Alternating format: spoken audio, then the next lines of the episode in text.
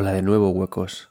Llegamos a la segunda etapa de este camino, al segundo a juego lento dedicado a Dark Souls 2. En el primer a juego lento viajamos desde Altar Encantado, pasamos por Mayula y llegamos al Torreón de Hierro. En este segundo viaje vamos a viajar desde Torreón de Hierro hasta el castillo de Dran Lake. Tenemos la esperanza de por fin ver al rey, de tener una audiencia con él y de ver qué podemos hacer con este mundo roto, destrozado, este mundo onírico que es Drang Lake. ¿Qué ocurrirá cuando lleguemos allí? ¿Nos lo encontraremos? ¿O quizás tendremos un encuentro con un personaje oscuro y misterioso? Recordad que este es un capítulo, o sea, estos a juego lento son episodios que jugamos todos juntos y lento. Así que os recomiendo que si todavía no habéis empezado vuestra partida de Dark Souls 2, no sigáis escuchando y lo hagáis. Coged el juego, jugad despacio, volved al capítulo anterior dedicado a la primera parte de Dark Souls, jugadlo y luego llegad aquí. Jugad lento conmigo, jugad lento con nosotros y con la comunidad de 9 bits, porque jugando lento es como vencemos al marketing y a la voraz necesidad de jugar a todo lo que sale en días de lanzamiento. Y sin más, empezamos, arrancamos por Torreón de Hierro. Yo soy Adrián Suárez, esto es 9 bits y comienza el ratito de jugar.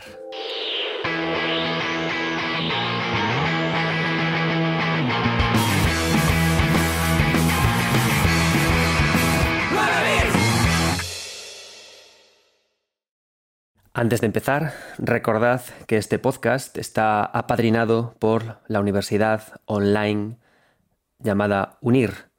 UNIR tiene su sede en Logroño, pero da clases y acoge alumnos de todas partes del mundo. De hecho, tenemos muchísimos alumnos de Colombia, de, Ecuador, de Chile y también, por supuesto, muchos alumnos de, España. Em, yo soy el director ejecutivo de la parte del área de diseño digital de UNIR. Llevo los másters de videojuegos, el grado de videojuegos y los másters de diseño gráfico, de diseño multimedia y de diseño de experiencia de usuario. Os comento esto porque, como parte de este apadrinazgo de UNIR a, a este podcast, que sepáis que si dejáis vuestros datos en UNIR, podéis pedir una consulta conmigo, con, Adrián Suárez, con el director ejecutivo, y estaré encantado de asesoraros y de explicaros cuál puede ser vuestro camino en el mundo digital. Los másters de UNIR empiezan en torno a octubre, acaban en julio, las clases duran 45 minutos, es decir, en menos de un año podéis dejar atrás esa profesión tradicional que habéis estudiado, lanzaros al mundo digital y trabajar y sobre todo divertiros mucho. Y además eh, el otro día estaba hablando con Julián Plaza, antiguo compañero de Mundo Gamers, que de hecho él me, preguntaba, quería meterse también a hacer un máster de videojuegos y preguntó por el máster de, de Unir, por el máster de videojuegos de Unir. Que sepáis que tenemos una estupenda directora de máster, se llama Judith, y que le ha dado una vuelta al máster para que sea uno pensado para que podáis lanzaros a diseñar y desarrollar videojuegos sin tener conocimientos previos de desarrollo y diseño de videojuegos. Así que si os interesa lanzaros al mundo del videojuego, en el máster de unir diseño y desarrollo de videojuegos se puede aprender desde cero. ¿Y cómo se consigue? Pues con cursos extra sobre eh, Unity y sobre Unreal para la gente que eh, no tiene todavía conocimientos previos. Pero bueno, lo de siempre. Unir, dejáis el dato y eh, charlamos lo que necesitéis sobre vuestro futuro. Y os lo digo yo porque a mí me pasó justamente esto. Yo estudié arquitectura, crisis, horrible, me metí a hacer UX, a hacer multimedia, a hacer marketing digital y ahora afortunadamente me va bien. Dicho esto, vamos a empezar con nuestro viaje, nuestro segundo viaje a través de Dark Souls 2, un juego que honestamente, como ya habéis visto en el capítulo anterior, me fascina. Mm, Dark Souls 2 mm, me parece un título hermoso porque creo que eh, hace una cosa bella, hace una cosa estupenda, ¿no? Que es construir un sueño, construir una pesadilla por la que vagamos, aprovechando muy bien las características de, cómo lo jugable se funde con, lo, que vemos, ¿no? Hay muchos momentos en los que a veces hasta parece que a Tanimura y a su equipo les da igual contar algo a cambio de sorprender y luego poco a poco en tu cabeza esos momentos de sorpresa que parecen totalmente inconexos van cobrando sentido con el resto de la aventura. Me parece un juego más un juego místico, un juego mágico y que por eso le dedicamos este, este capítulo. Pero Vamos a empezar por el principio, ¿no? En estos a juego lento lo que hacemos es ir zona a zona eh, hablando de pequeños detalles importantes de diseño, detalles de lore, detalles chulos, para que, eh, digamos, avancemos todos juntos, ¿no? Como si fuera un gameplay eh, sonoro, un gameplay directamente para arrullar vuestros, vuestros oídos. Y por eso vamos a empezar con el Torreón de Hierro. Y vamos a empezar con el primer invitado de esta velada, Julio J. Gámez que ha tenido a bien hablarnos justamente de eso, ¿no? De su experiencia con el Torreón de Hierro y es ahí donde empieza nuestro viaje. Muchas gracias, Julio, por aceptar la invitación de este podcast y adelante.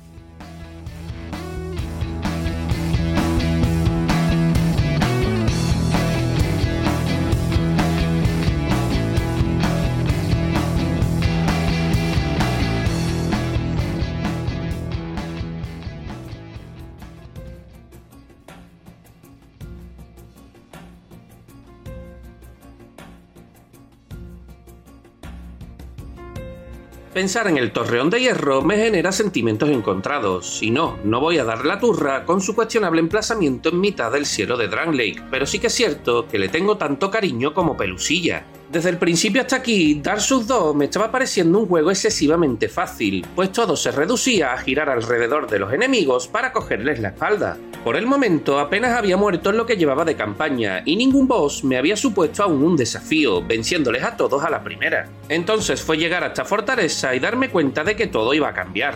El lugar me gustó, con sus mecánicas de mover pasarelas y vaciar la lava de la sala central, pero sus 5 millones de caballeros de Alone me amargaron la existencia. En cada esquina había uno de ellos, alguno me veía desde Narnia y comenzaba a venir hacia mí, e incluso se podían juntar varios para acosarme, sin olvidar a los arqueros que siempre me colaban una flecha cuando estaba metido en pelea. De todas formas, ya estaba acostumbrado a la saturación de enemigos de este título, así que la verdadera sorpresa me la llevé cuando por fin alcancé la arena del boss, el demonio de la fundición. Por primera vez y estando ya en mitad de la campaña, un jefe final conseguía matarme, y aunque fue algo que destrozó mis ilusiones, me gustó toparme con una piedra en el camino. Después de tanto tiempo no recuerdo cuántas veces me mataría, pero sí que perfectamente superé la decena. El problema es que nuevamente estaba girando sobre él y esa estrategia no funcionaba, ya que era mucho más agresivo que el resto y con un set de movimientos bastante más generoso. Finalmente pude vencerlo y aunque me costó lo suyo, pude disfrutar de un rival digno que me obligase a fijarme en el combate para así mejorar en el siguiente intento. Y lo más curioso es que fue así como descubrí uno de los puntos claramente diferenciadores de esta obra. Debido a las numerosas muertes a manos de este demonio, observé que los enemigos que había desde la hoguera hasta su arena iban desapareciendo. Cuando ya definitivamente no quedó ninguno, me puse a mirar por internet para saber qué estaba pasando. Resulta que al matar a un enemigo en más de 10 ocasiones, este deja de reaparecer, de ahí que sepa que fueron perfectamente más de 10 las derrotas contra este boss. La verdad es que no sé si esta característica es positiva o no, pero me parece muy interesante ya que está expresamente implementada para impedir el farmeo excesivo del jugador. Quizás la seña de identidad más importante de la saga de las almas oscuras sea su elevada dificultad, entonces esta casuística va totalmente acorde a ello. Además, antes de llegar al torreón me estaba aburriendo por no encontrar ningún reto, no sería lógico que encima tuviera la posibilidad de romper el juego. Os ha hablado Julio J. Gámez del canal de YouTube con idéntico nombre. Muchas gracias Adrián por tan bonita invitación.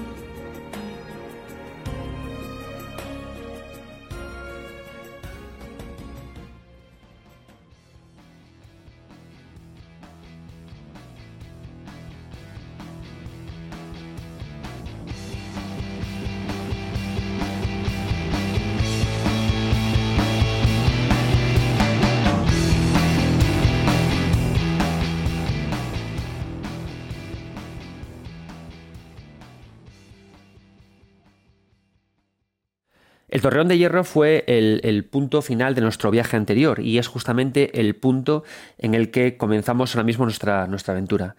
Es un nivel que es estupendo, ¿no? Como comentaba en el primer capítulo con Tito Cole, tiene muchas cosas muy chulas a nivel de diseño. Una de las cosas que más me gustan de, de Dark Souls 2 lo comentaba también antes, es la generosidad con la que nos deja mirar. No hay nada que más me guste de Torreón de Hierro como irme al mercader que nos encontramos en esta zona, mirar a través de la ventana y poder ver desde ahí la zona del boss del final. El Torreón de Hierro tiene algo que para mí es muy especial y es muy característico de, de Dark Souls 2. A mí una cosa que me gusta mucho en el videojuego que es la fisicidad, ¿no? La sensación de lo físico, de lo táctil, la, la sensación de que a través del tacto, del coger, del agarrar, ¿no? De, casi casi como de la violencia de las manos, podemos manipular los escenarios. El Torreón de Hierro tiene un momento que a mí me parece eh, espectacular, que me parece mágico. Y es que una vez que derrotamos al, demonio de la fundición y avanzamos, llegamos a una pequeña zona que parece casi una. Eh, como un pequeño Pac-Man, ¿no? O sea, llegamos a una zona en la que nos encontramos por pequeños pasillos que forman un laberinto ligero suspendido en el aire. Si nos caemos, hay lava, ¿no? Y la gracia de esto, de esta zona pequeña después del demonio de la fundición, es que somos como una especie como de Pac-Man que los, nos persiguen los fantasmas. ¿no? Entonces está muy, es muy gracioso esta zona porque estas plataformas elevadas en el aire pueden ser movidas por los propios enemigos y también movidas por ti mismo. De forma que pueden caerse unos o ir otros. Puedes elegir eh, cruzar el laberinto para intentar sortear a los enemigos o puedes enfrentarte a ellos. Y luego una vez que avanzamos, salimos de esta zona y seguimos caminando, llegamos a otra zona también como, que parece una gincana, ¿no? Parece como de nuevo como juegos puestos, como una zona muy lúdica, ¿no? Como una zona muy preparada para divertirse, como una especie como de escape room. Y la gracia es que esta zona, la siguiente, después de este pequeño laberinto tipo Pac-Man, está rodeado, está cubierto por bocas que escupen fuego, ¿no? Y llegas allí y te da la sensación de que es una zona especialmente difícil, puñetera, con ganas de molestar, ¿no?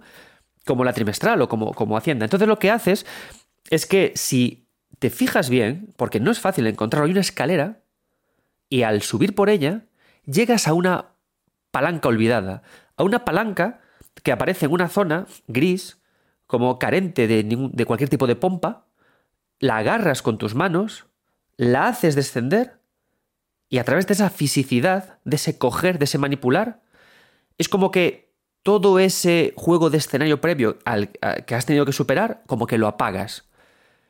Casi, casi como cuando quieres dejar de jugar y apagas la consola.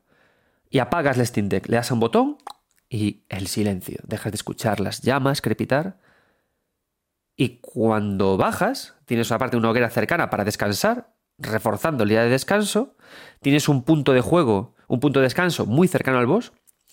E incluso hay dos enemigos que se, encuentran contigo ahí al lado, estos dos que parecen escarabajos peloteros, o tortugas gigantes grises armadas con sus mazas, o tortugas ninja metálicas, si, si queréis. Le atacáis, los matáis, conseguís unas ciertas almillas por si queréis farmear y avanzáis. Y es muy divertido este remate de fase del Torreón de Hierro porque me parece como un acento perfecto, como un remate perfecto a lo que venía siendo antes el, Torreón de Hierro. Nosotros llegamos al Torreón de Hierro, ¿no? Y es un lugar eh, con lava. Es un lugar precedido, como comentaba Julio, como comentaba Julio J, por este ascensor que te lleva como a ninguna parte. Y directamente podemos pensar que ese ascensor que nos lleva a ninguna parte es, es un error. ¿eh? Oh, el escenario está roto. Veréis como muchos de nuestros invitados de hoy hablan de este torreón, porque realmente es para hablar mucho este, de este, de este, ascensor que lleva a este torreón, ¿no? Este ascensor que desde una parte inferior te lleva a un mundo cubierto con un suelo de lava. ¿Cómo es posible, no? Y de repente te encuentras como con personajes que quieren jugar contigo. ¿A qué me refiero? Nada más llegar, se te lanzan los primeros guerreros de Alone. Los caballeros de Alone salen a jugar contigo.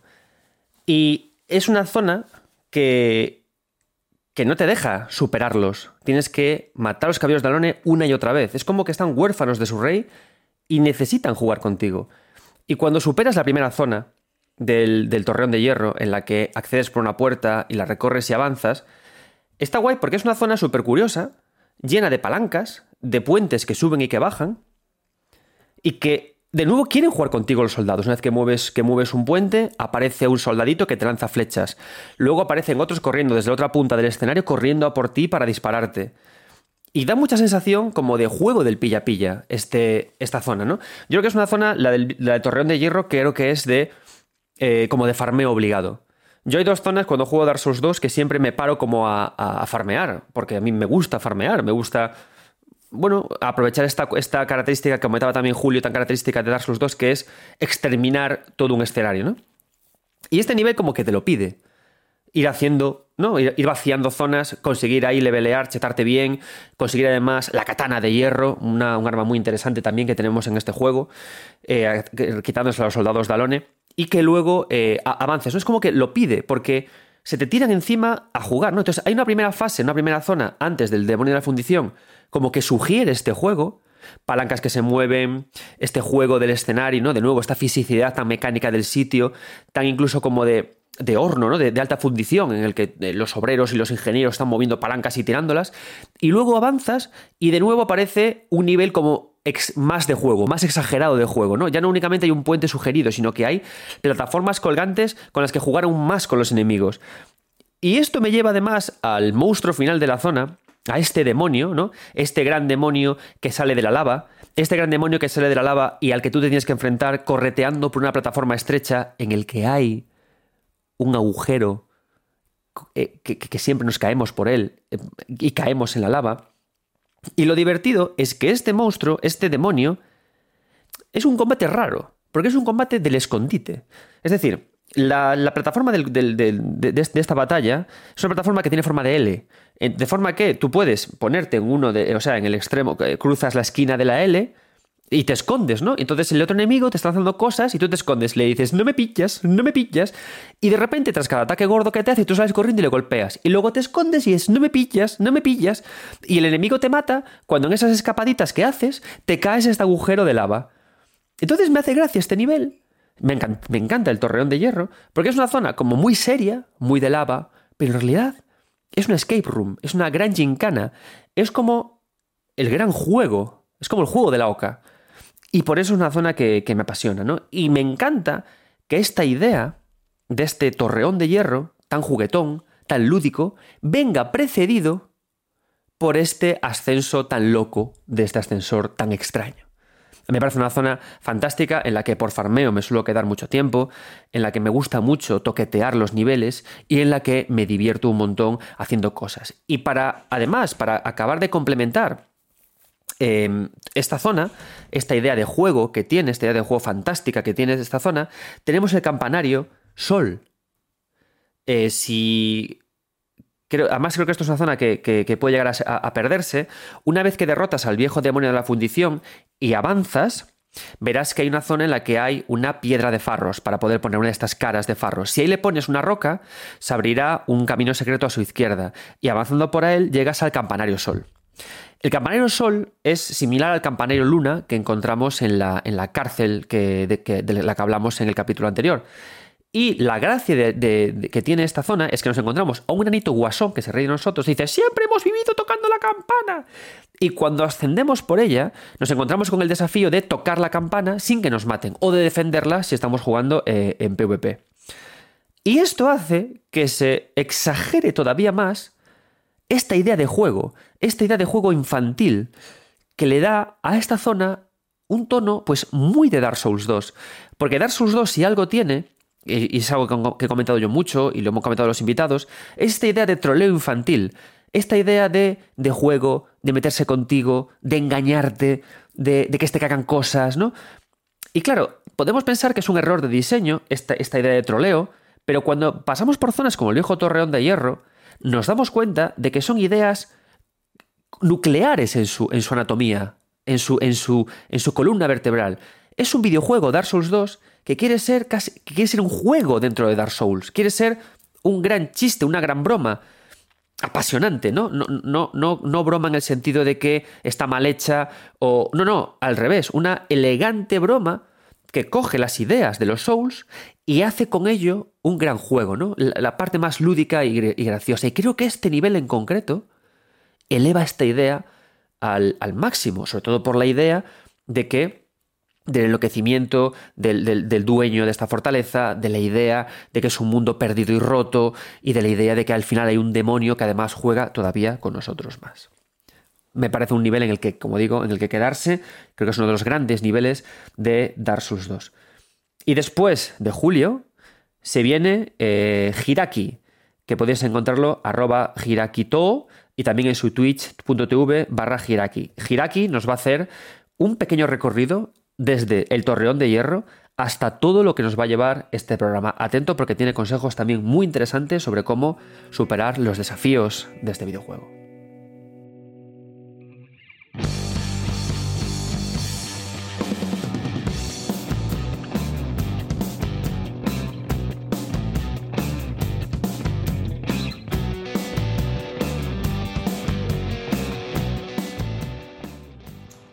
Soy Hiraki y hoy os voy a hablar un poco de la parte que más me gustó de varias zonas de Dark Souls 2. Pero antes que nada, muchísimas gracias Adrián por invitarme a participar en esta serie que está haciendo que la verdad que nos está encantando mucho. Empezando por el Torreón de Hierro, la verdad que lo primero que me llamó la atención fue cómo se presenta la zona. De repente, de pasar por una alcantarilla, subes por un ascensor, no esperando gran cosa, ¿vale? Porque yo la verdad que no me esperaba que hubiera algo impresionante. Y de repente llegas arriba, te encuentras con un mini puente, empiezas a mirar la zona y es todo lava. Hay una torre gigante llena de lava, en plan, se está sumergiendo en la lava, se lo está comiendo. Y te quedas como, ¿qué cojones? ¿Por qué aparece esto, tío? A mí la verdad que me pareció una locura y cuando empecé a explorar la zona, a mirarlo un poco y a analizarla, no me lo creía sinceramente y me parece una de las zonas más bonitas y que más impresionan de todo el juego, sinceramente. Cuando avanzamos un poco, pasamos por toda la torre y tal, que está llena de enemigos, que por dentro también es muy bonita, y luego llegamos a una de las zonas que a mí me parece más jodida de todo el juego, que es la zona de los puentes. Madre mía, la de veces que morí allí. Para quien no sepa qué zona es, es la zona que hay antes del primer boss, ¿vale? Que básicamente eh, está todo lleno de puentes, abajo y lava. ¿Qué pasa? Que si tú te caes de los puentes, te mata directamente, es insta-kill.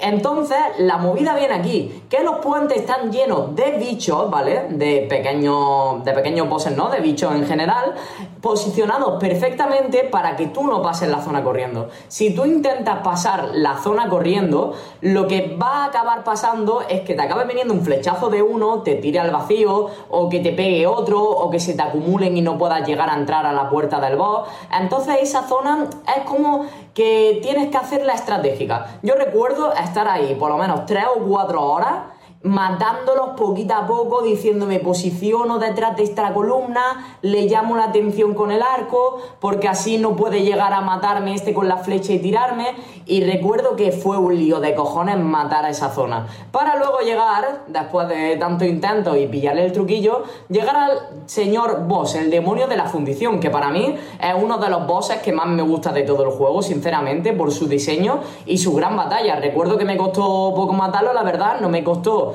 gran cosa, pero estaba tan nervioso por lo que me costó hacerme la zona que al final llegué a palmar un par de veces cuando lo podría haber matado, cuando el Pixel Pest de From, ¿no? Que le queda un toque y de repente te pones nervioso y te acaba matando. Pues eso me pasó por los nervios de decir, no quiero repetir más esta zona de, de lo que morí de veces y lo que me costó hacerla. Dije, no quiero más y al final me acabaron matando varias veces, pero como ya lo había pillado el truquillo, acabé pasando por ahí y matando al boss de primera. De ahí pasamos al viejo rey de hierro, un boss que también me parece espectacular. Antes de eso había un montón de zonas, pero mejor las quipeamos porque ahí solo morir. No recuerdo nada bueno de esas zonas, sinceramente. Y cuando llegamos a este boss, la verdad que me impresionó bastante. No me esperaba un boss así, sinceramente. Era, bueno, es una zona llena de lava con un demonio gigante que literalmente no puedes atacarle. Te hace ataque a distancia y cuando entras, por lo menos a mí lo que me pasó fue como, ¿qué cojones, tío? ¿Cómo le pego yo? ¿Qué pasa? Te empieza a atacar y tú cuando entras a la zona, lo primero que te fijas es en el bicho gigante. No te das cuenta del suelo. Y cuando empiezas a rodarle los ataques y de repente te caes por un agujero y te matas, dices, ¿qué cojones acaba de pasar? Yo me quedé loco, morí más veces por caerme por los agujeros de la lava o a la lava directamente por los bordes del escenario, porque es bastante chico, que por el propio boss. Pero la verdad que eso fue una de las cosas que hicieron que ese boss me gustase bastante, aparte de su banda sonora y su gran combate, sinceramente, porque tiene mucha variedad de ataques, un diseño increíble y la verdad que a mí me gustó mucho. Luego de eso llegamos al campamento del ejército real, una zona también que me gustó bastante, que básicamente es una zonita como un pequeño poblado y que eh, hay un montón de bichos por las paredes con trampas con rocas que si pasas por al lado te las pueden tirar si no te das cuenta y literalmente te matan. Y la verdad que a mí sinceramente me encantó la posibilidad que te daba el juego de poder eh, si llegabas a ver esas trampas ir por otro caminito y usar esas trampas a tu favor para matar ciertos enemigos.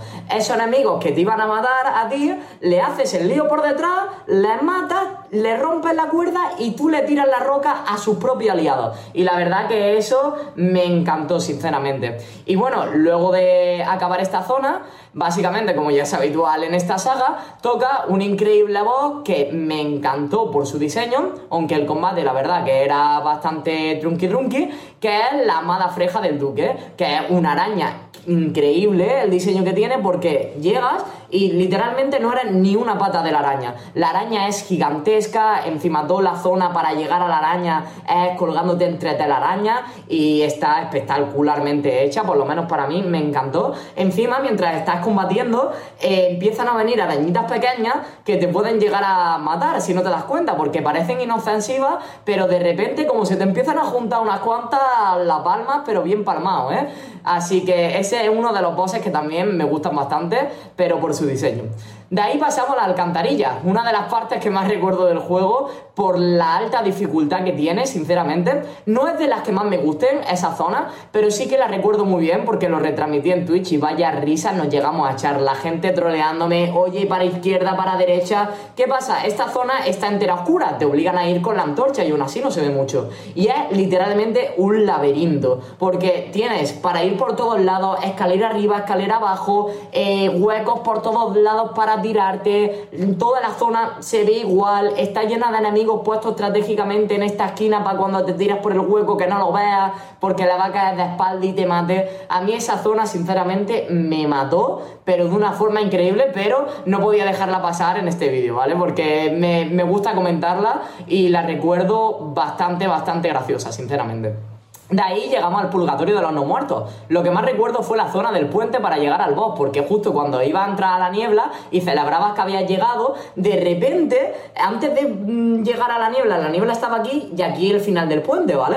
Pues justo antes de llegar tú ya decías, Dios, he llegado al boss, vamos para adentro, que ganas tal, y de repente te aparece un pedazo de NPC que es un cabrón, pero madre mía, de los más cabrones para mí que hay en el juego. Es más, me costó más ese NPC que cualquier boss del juego. Cualquier boss del juego es más fácil que ese NPC te llega, se pone en el puente con sus dos cojones, viene para ti y tú dices, mm, vale, ¿de dónde ha salido este tío? ¿Qué cojones acaba de pasar? ¿De dónde ha salido? Yo recuerdo morir, morir, intenté matarlo de una forma, no podía porque me hacía esta kill, luego cogí, intenté correr a la niebla del boss, pero nunca llegaba porque el, el bicho básicamente eh, te llegaba a golpear mientras estaba metiéndote en la niebla. Y como ya sabréis mucho, aquí las nieblas de Dark Souls 2 no te hacen inmune como en otros juegos, ¿no? Como puede ser en Dark Souls 1, Dark Souls 3, Bloodborne y tal. Aquí, si te pegan en mitad de la animación, lo más seguro es que te esta, esta, ¿vale? Que me trago un poco ahí.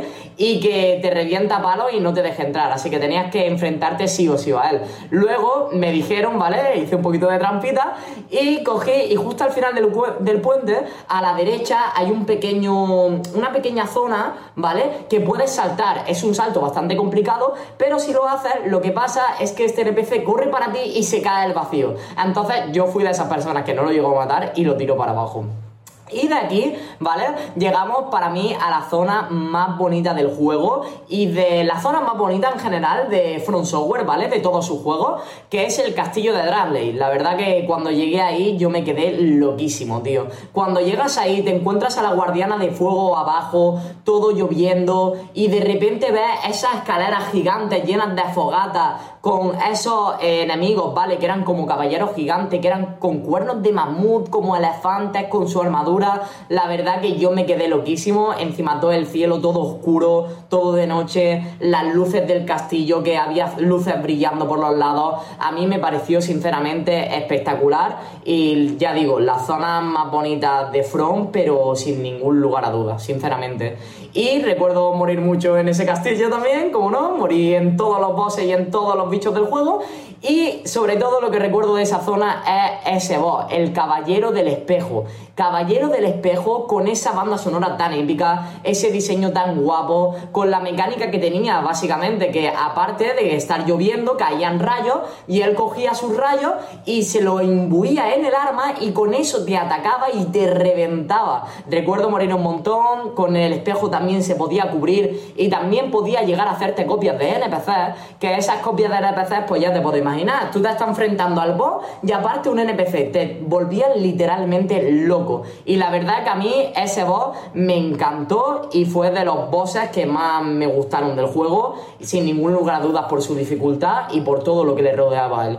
Y hasta aquí el vídeo. Muchísimas gracias, Adrián, de verdad, por dejarme un hueco en esta sección, ¿vale? Agradecido enormemente. Espero que os haya gustado. Y un saludico y pasad buena tarde, gente. Que vaya muy bien por ahí el directillo.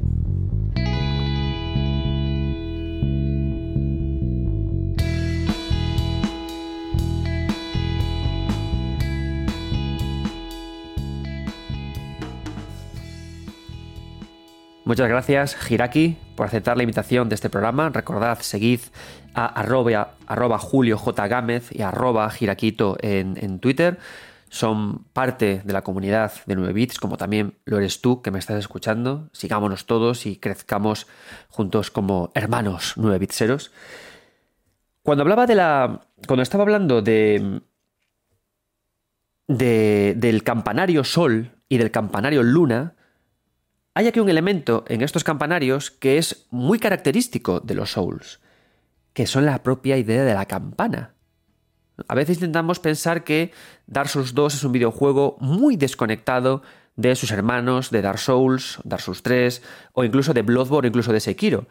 Pero no es así. Es decir, hay que entender que, hay motivos eh, concretos por los cuales eh, Miyazaki le cedió el testigo de la dirección de este juego a, Tony Mura y también los motivos por los cuales lo volví a recoger para dirigir el Ring. Es decir, hay muchas ideas visuales muy potentes en, este juego, ¿no? Y, que, y que y también mecánicas que luego avanzarían en, otros títulos, ¿no?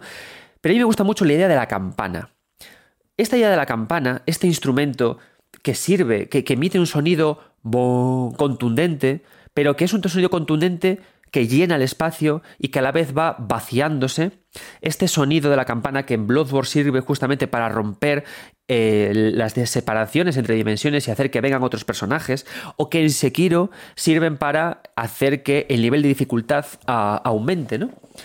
Lo divertido es que eh, tiene un espacio muy predominante cuando estamos. tiene mucho peso también cuando estamos en, en Dark Souls. En Dark Souls 2. Porque justamente lo usa como el símbolo del juego, el símbolo de conseguir algo. Si nos vamos a dar a, Bloodborne, como digo, la campana adquiere también esta característica. Es, es, una idea de juego, ¿no? Toco la campana para que venga otra persona a jugar conmigo. Y en Sekiro uso, toco la campana para que, eh, para que el juego se ponga más difícil, sea un reto mayor. O sea, la idea de tocar la campana como modificador del juego o como finalizador o iniciador de juegos está aquí muy presente, ¿no? Si, recordamos en Dark Souls, la campana servía para marcar puntos finales. Toca las dos campanas para que puedas avanzar, para que puedas, o sea, para abrir mundos. Pero la parte más lúdica idea de la campana está aquí. Empieza aquí. Hay otra idea muy interesante, una idea estética muy fuerte, una idea jugable muy fuerte, de que viene en Dark Souls, que es la idea de la oscuridad. Después de el campanario sol, después de la, zona del viejo torreón de hierro, vamos a hablar de una zona que a mí me gusta mucho, que son los bosques sombríos. Una zona que sé que puede ser para muchos muy asquerosa, porque a ver, es un poco cabronceta, las cosas como son, pero que a mí me gusta un montón los bosques sombríos. ¿Por qué? Por, por varias ideas. La idea de la niebla, la idea de lo invisible, y porque me llevan a uno de mis NPCs favoritos, de todo los Souls, de todo lo From Software, que es el viajero Grandal. Mirad, cuando estamos en los bosques sombríos tenemos varias zonas, el antiguo Aquelarre, la bifurcación en ruinas y las ruinas sombrías. Hay varias zonas muy chulas que hay por aquí, ¿no? Pero sobre todo me gusta mucho que nos paremos al principio justamente en la zona de los bosques en las que nos invade la niebla. La niebla cae y de repente todos los enemigos que que están por aquí son, invisibles, ¿no? Es una situación, es una escena bastante similar al bosque que protege Albina en Dark Souls, solo que con, el, con la idea de que, al ser invisibles, está, está guay esta idea, porque tú puedes verlos en realidad, porque puedes ver las siluetas de los enemigos que van a por ti, pero no puedes fijar objetivo en ellos, no te puedes fijar en ellos, lo cual inutiliza mm, muchas armas, inutiliza la magia, por cierto, el consejo que damos aquí, la magia es como la gran cosa inútil de Dark Souls 2 en general. Es muy útil para poder, digamos, eh, tamear enemigos para que se acerquen a ti, ¿no? Les molestas y se acercan, pero en realidad es bastante inútil la magia, está muy nerfeada, es el juego en el que la magia está más inutilizada de toda la saga. Y de nuevo, está guay porque coge una idea que, persiste en todo Dark Souls 2, que es tomar Dark Souls 1 y darle la vuelta, o sea, tumbarlo. En Dark Souls 1 la magia está bastante OP como la piromancia. Aquí baja muchos niveles de poder. Pero ¿por qué es interesante en los bosques sombríos esta niebla que nos, ah, que nos arropa, la idea de, eh, de, estos personajes que apenas se ven? Porque una idea muy buena en torno a en Dark Souls 2, que es la idea de lo humano. Hay, muchos, hay, hay muchas cosas chulas sobre lo humano en Dark Souls 2, pero no olvidemos al final que el propio Drangleic es una deshumanización de los mundos que conocemos antiguamente. ¿Por qué? Porque hay retazos de ellos, hay pistas del juego, pero están rotos, no son ellos, están descontextualizados. Es como la idea del ascensor que nos lleva al torreón de hierro. Todo el tiempo descontextualiza, rompe, deshumaniza, priva de esencia todo el tiempo, ¿no? Entonces, cuando encontramos a personajes invisibles, son personas, son seres, son individuos que están privados de su ser o sea, han desaparecido, ¿no? Y luchamos contra ellos. Hay más ideas, más obvias, más directas sobre la ruptura del cuerpo y nos encontramos con un NPC muy interesante que se llama Bengarl. Bengarl es súper potente también, ¿no? Digo que me gusta mucho Viajero Grandal, pero Bengarl, ojo funciona muy bien dentro de esta idea de la ruptura total de las cosas, ¿no? Tanto es así que yo os juro que sé que, ok, Dark Souls 2, vale, tuvo problemas de desarrollo, sí, eh, no acabaron de cerrar bien los mundos, de acuerdo, lo entiendo, pero cuando empiezo a ver ideas como lo invisible de estos personajes que no vemos, cuando empiezo a ver a Bengal, y empiezo a pensar, jolín, pero es que realmente parece, o se siente, más bien se siente, que el mundo de Drangleic está roto a propósito. Parece que está todo desconectado a propósito. Bengal es un guerrero potente, valiente, eh, tan fuerte que hasta lo, en Forosa, la gran tierra de los guerreros, lo temen, ¿no? Y os aseguro que me encanta encontrártelo. No te lo encuentras a, a ni de cuerpo completo, ni te lo tienes que buscarlo. Está, curiosamente, te encuentras su cabeza sola. Su cabeza está separada de su cuerpo y está tirada entre unos escombros, ¿no? Y me encanta porque cuando te lo encuentras a este valeroso guerrero, te habla de que su cabeza se ha separado de su cuerpo inevitable no pensar ¿no? en el samurái de, eh, de, One Piece, que en Pan Hazard también aparece con la cabeza separada de su cuerpo. Pero eso ya es otra idea, ¿no? De, no vamos a hablar aquí de que Oda se dejó inspirar por, por Dark Souls 2, ¿no? O viceversa. Tengo claro qué salió primero. La gracia es que eh, esta cabeza, y es una idea que me gusta mucho de Dark Souls 2, esta cabeza te dice que ha encontrado la paz al separarse de su cuerpo, de su belicoso cuerpo, de su cuerpo guerrero, de su cuerpo curtido en mil batallas, de su cuerpo que es el que con sus brazos coge sus espadas. Te dice que le está gustando mirar al más allá, que le está gustando ver el tiempo pasar, vivir sin preocupaciones, que, que lo está disfrutando. Y es una idea esta muy, muy guay de Dark Souls 2, porque en Dark Souls 2 la gracia que tiene es que la maldición de los huecos hace que perdamos la memoria, y nosotros pensamos que eso es una maldición. ¿Y si no lo es? ¿Y si perder la memoria? ¿Y si convertirte en un ser vacío? ¿Y si ceder tu esencia al vacío, a la nada? ¿Y si ser nada está bien. ¿Y si eso nos lleva a la iluminación? ¿Y si olvidarnos, ser nada y dedicarnos a la vida contemplativa nos priva, es el, único camino que nos sirve para privarnos de eso que Parches siempre ha señalado y criticado, ¿no? Que Parches siempre dice el, el ser humano es algo, alguien ambicioso, avaricioso, malvado, asqueroso. Streamer. ¿Qué pasa si, por, si nos quitamos de toda esa maldad directamente liberándonos de nuestro cuerpo, de nuestras ganas de batallar, mirando únicamente al al vacío y perdernos. Este es lo que este personaje me transmite cuando llegas a él. O sea, cuando tú llegas y lo ves, dices tú, este tío está en la mierda, este tío está fatal. Y él te dice, no, no, la verdad es que pues no estoy tampoco mal. Y ya si no te importa, ocúpate de mi cuerpo que anda liándola y creo que es mi parte guerrera que, que me falta, ¿no? Me parece una idea brillante.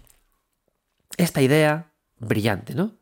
Que incluso choca con la idea de Lucatiel de Mirra, ¿no? Lucatiel de Mirra está maldita y busca una cura, busca un remedio. Este hombre está maldito y dice, no voy a buscar ningún remedio, me voy a quedar aquí viendo el mundo pasar y creo que es una idea de iluminación muy fuerte. Es, una, es muy interesante, ¿no? Lo próximos que se encuentran eh, en este momento este personaje con el viajero Grandal.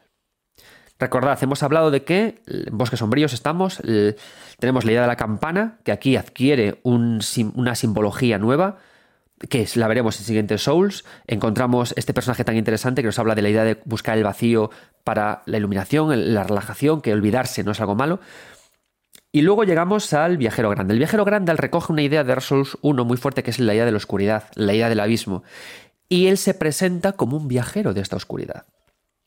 Creo que desde ya hay que hablar de las similitudes que hay entre el viajero Grandal y nuestro anfitrión en Bloodborne. Los dos llevan sillas de ruedas, los dos presentan debilidad, pero rezuman fuerza, rezuman poder, ¿no? La silla de ruedas empezó aquí. No olvidemos, por supuesto, que Dark Souls 2 y Bloodborne se desarrollaron de forma casi paralela. Miyazaki estaba desarrollando Bloodborne y Tanimura y su equipo estaban con Dark Souls 2. Aquí voy con un momento que es lanzarme un poco al vacío, ¿vale? Yo recuerdo que cuando estaba escribiendo el libro de El padre de las almas oscuras, Hidetaka Miyazaki, más allá de su obra, para la editorial Starting Magazine Books, y estaba buscando lore, estaba escribiendo lore de Bloodborne y de ideas de desarrollo de Bloodborne y de desarrollo de Dark Souls 2, recuerdo pensar, porque es un pensamiento que me hizo muchísima gracia, a, a Tanimura y su equipo corriendo por las oficinas de Front Software, como abriendo la puertecita donde, donde estaba diseñando Miyazaki y cogiéndole ideas. Y a la vez Miyazaki corriendo donde estaba diseñando Tanimura y cogiéndole ideas.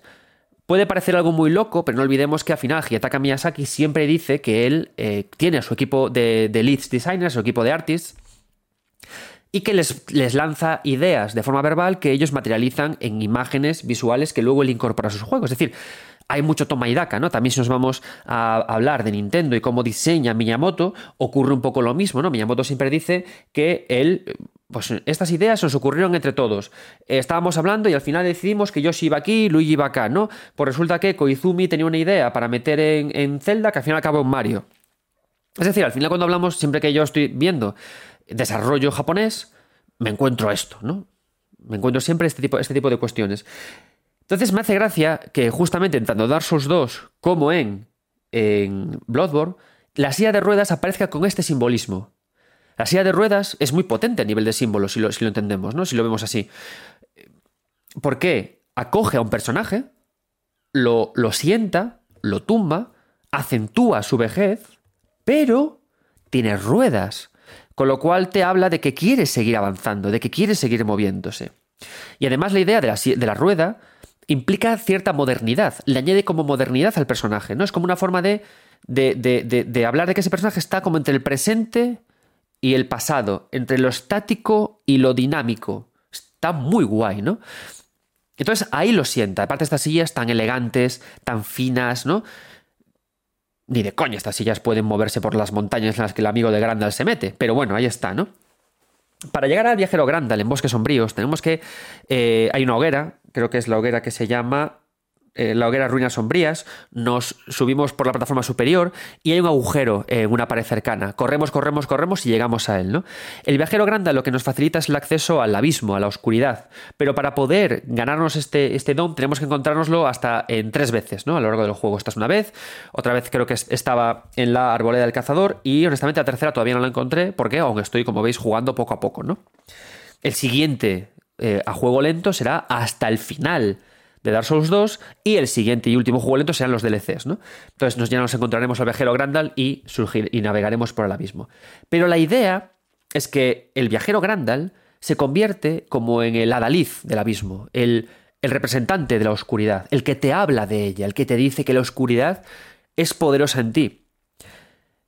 Y la idea de la oscuridad a mí me encanta en Dark Souls 2, porque te habla de que para lanzar hechizos milagros oscuros, de nuevo este contraste, ¿no? Milagro, luz, oscuro, siniestro, ¿no? Es como el contraste que forma el propio viajero Grandal, ¿no? Entre eh, viejo que se mueve, estático, dinámico, milagro, oscuro.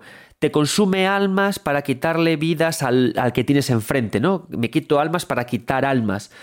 Mola porque busca ese equilibrio, es decir, la oscuridad busca ese equilibrio, busca un equilibrio en realidad. Me pagas almas para conseguir almas. Soy anciano pero me muevo. Y está muy, muy bien trabajada esta idea de la oscuridad en este juego. Y es una persona que cuando tú hablas con ella, no te da la sensación de que sea mala, sino de que es un investigador, sin más, ¿no? E incluso el mejor, eh, si sois, si queréis jugar a magia, el mejor báculo para lanzar magia del juego te lo da él. Pero para eso tienes que tener 20 de inteligencia y 20 de fe. Si tienes 20 de inteligencia y 20 de fe y hablas con el viajero Grandal, te hace entrega de sus ropajes y te hace entrega de un báculo muy chulo que me encanta porque es un báculo que es un palo y que en la parte superior del palo tiene como unas especies de eh, elementos que se mueven. O sea, como, como si fueran planetas girando en torno a. Planetas girando en torno a, sus, elipsis, ¿no? O sea, a, las trayectorias. Se trata del bastón del ocaso. Que lo estaba buscando ahora porque estoy mientras hablo con vosotros con la Steam conectada para ver los nombres los niveles, ¿no? Te da el bastón del ocaso, el viajero Grandal. El ocaso, la puesta de sol, ¿no? que conecta a la vez con la idea de Mayula, el ocaso eterno, con lo cual Mayula es un lugar oscuro, que a la vez conecta con la idea de que en Mayula esté el agujero siniestro, de nuevo el equilibrio entre luz y oscuridad. El agujero de Mayula es oscuridad, conectado con la brillantez, con la luminosidad de Mayula. Y te da el bastón del ocaso. Y este bastón del ocaso, como digo, la, parte superior del bastón, es un planeta a través del que se mueven eh, distintas elipsis, o sea, distintas trayectorias como de otros planetas, con lo cual nos conecta el conocimiento de la oscuridad con el conocimiento del espacio, que es lo que tenemos luego en Bloodborne. Entonces, las conexiones que hay entre Dark Souls 2 y Bloodborne son así de interesantes. Los viejos sabios, viejos pero que estudian la oscuridad relacionada con el espacio y con el conocimiento de los grandes y que hay más allá, y todo eso lo conocemos a través de este personaje. Y todo eso se refuerza con la idea de la pérdida de la humanidad de lo invisible. La ruptura de la cabeza del gran guerrero que nos espera mirando al vacío. Y te lanza el juego estas ideas que te dejan loco. ¿no? Entonces, bosques sombríos es una zona muy interesante por estas, por estas cuestiones, ¿no? Y que además se refuerza con la idea de que aquí estén, te pelees también con Freya, ¿no? Con, con, esta mujer escorpión, que a la vez tiene un amante, que es un hombre escorpión, que empieza a hablarnos también de la, del horror del cuerpo humano, ¿no? De cómo hay experimentación en este juego con los cuerpos, con la mezcla con los animales y con una idea muy poderosa que encontraremos en el futuro con el hermano de Vendrick, con el hermano del rey, ¿no? Pero fijaos qué análisis hace del ser humano, de la mente del ser humano, de lo que es el olvido, de lo que es lo oscuro, de lo que es el estudio, y cómo se concentra todo en esta zona tan chula de los bosques sombríos, y todo eso mezclado con la idea de juego. A mí son estas cosas por las que Dark Souls 2 me vuelven loco. Por cómo Tanimura es capaz de eh, aterrizar el simbolismo de los Souls y honestamente llevarlo a otro nivel. Es como si estudiara y comprendiera lo que Miyazaki quiere decir y le dijera, Miyazaki, que es que tú querías decir esto. Tú querías comunicar esto. Se comunica así. Y, y, Miyazaki dice, joder, macho, pues qué guay. Dirígeme el Den Ring, si no te importa. Y comienza también tú con Dark Souls 3, Tanimura. Esto es la importancia de Dark Souls 2.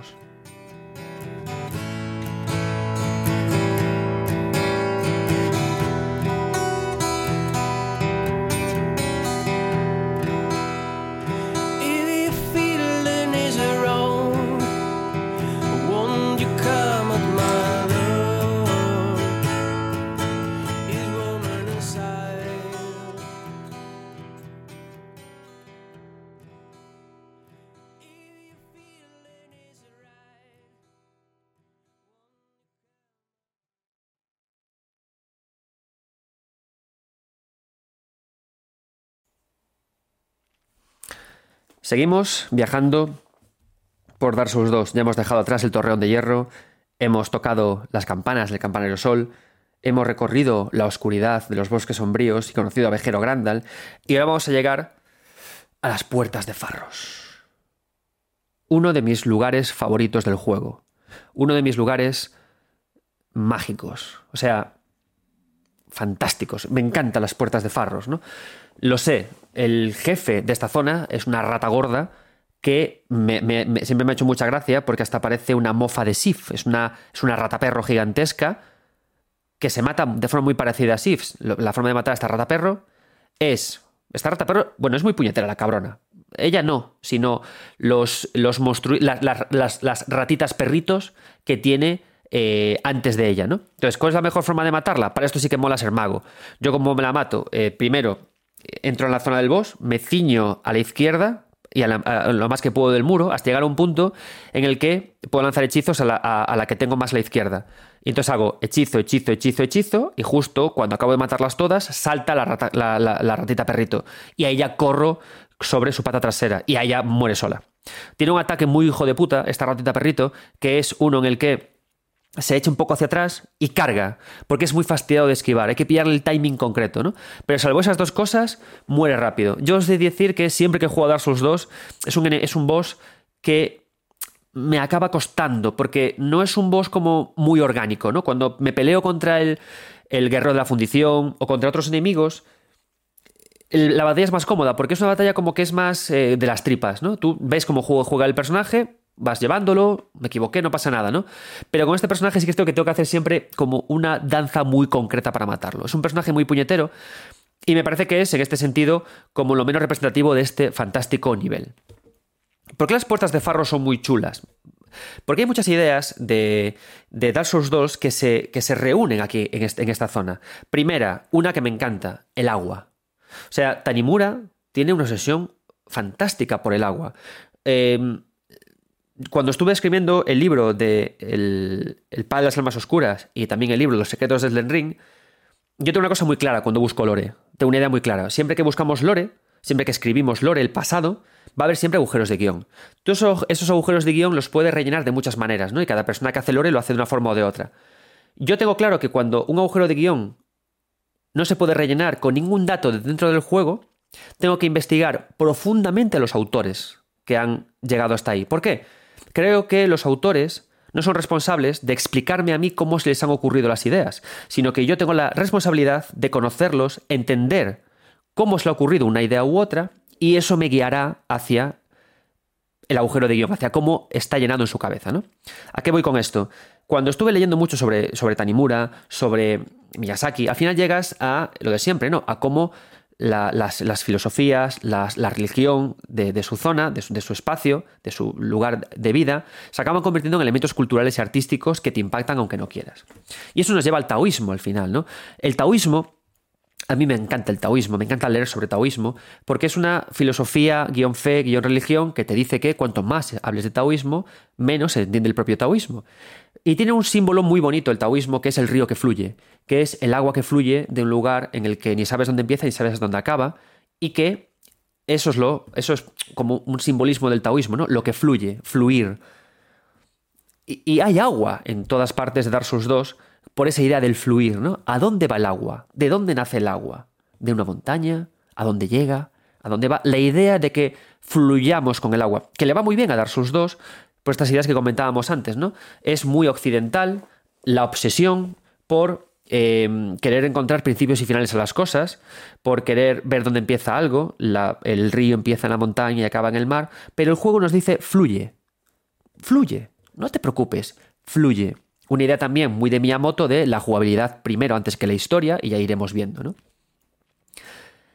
Todo el juego de Dark Souls 2 es un seguir el agua. Seguir el agua, y a medida que seguimos el agua, vamos comprendiendo las, distintos, las distintas formas que tiene el juego de explicarnos lo que es la humanidad.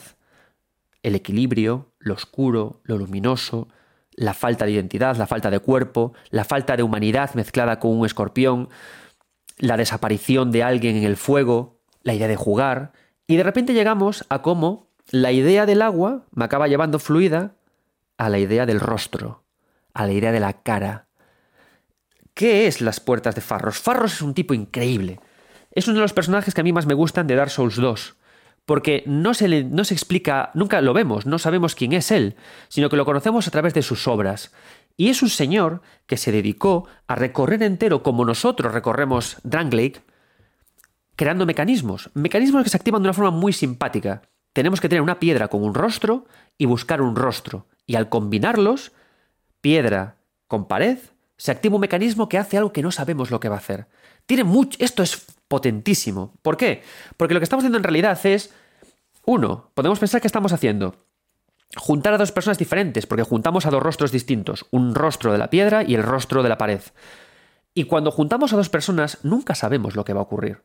Serán amigos, serán enemigos, harán un grupo de tryhard de Fortnite, ¿qué harán? No lo sabemos. Y ese no saber lo que hacemos se traduce en una interacción que no, que no sabemos lo que hace. Podemos también entenderlo de otra forma. Cuando dos personas no se conocen y no hablan el mismo idioma, la mejor forma siempre de comunicarse con alguien que no tiene puta idea de quién es o que no habla el mismo idioma es jugar. Porque el juego no necesita explicación. El juego, si tiene una pelota entre dos amigos, van a saber pasarse automáticamente, ¿no? ¿Y qué ocurre? De nuevo, el juego es improvisado, el juego es rico, el juego es, pues ocurre lo mismo. Podemos entenderlo también de esta forma. Podemos entender también como que la propia cara que está grabada en la pared es un cuerpo sin espíritu, sin alma, y que lo que tenemos en la mano es su alma, y que eh, somos como movidos, somos el destino, ¿no? Que quieren conectar cuerpos con alma, y que a veces esa conexión es positiva y otras veces es negativa. Entonces, esta idea es la que se nos va bombardeando durante toda la aventura. Encontramos muchas veces piedras de farros, encontramos muchas veces caras, ¿no? Y lo divertido es que hay más caras en las paredes que piedras de farros podemos usar para activar los mecanismos de conectar ambos elementos. Algunos no hacen nada, algunos lo hacen todo. Algunos nos conducen a secretos poderosos, algunos nos llevan a ninguna parte. Con lo cual, también nos dice esto, que no todos los encuentros entre personas son positivos, que no siempre querer buscar la, identidad o la esencia de uno mismo es positiva, y también conecta con la propia idea del juego de la humanidad, ¿no? Con la idea de lo invisible. Las caras, los rostros perdidos, los rostros incluso como un proceso industrial, porque son procesos industriales. Al final lo que hace Farros es poner caras en todas partes, caras iguales, la idea de la multitud, la idea de la otredad, la idea de la humanidad vacía, que aparece también buscando, necesitando algo que la complemente, algo que la explique. Todo eso es lo que habla de las puertas de Farros, porque las puertas de Farros están repletas por todas partes de estas caras que te miran, de estas caras que te miran hambrientas de que las rellenes de alguna forma. Y la respuesta es una rata gorda fea. La respuesta es una rata gorda fea con ratitas asquerosas que te envenenan las cabronas y que te matan en un combate que no es especialmente divertido. Y veis que estoy en un tono muy positivo con este juego, porque a mí en 9 Bits Podcast la verdad es que tampoco es que me guste mucho criticar, porque creo que es importante que a veces tengamos lugares para hablar de lo bueno de las cosas, ¿no? A ver, eso es, interesante, ¿no? Y también eso nos transmite cosas, ¿no? O sea, que la conclusión de esa reflexión tan poderosa de la humanidad, de las caras, sea una rata gorda, fea, desgreñada, apestosa porque huelen mal, también nos dice mucho, ¿no? Del chiste, del humor, del tono del propio Dark Souls 2, o de las conclusiones finales que siempre nos dan los Souls sobre lo humano. Y es que, no importa, somos ratas, y quizás lo mejor sería que nos arrancaran la cabeza y nos dedicáramos a contemplar el abismo. Y a todo esto nos lleva el fluir del agua, porque aquí el fluir se convierte en un pequeño mar en el que nos sumergimos.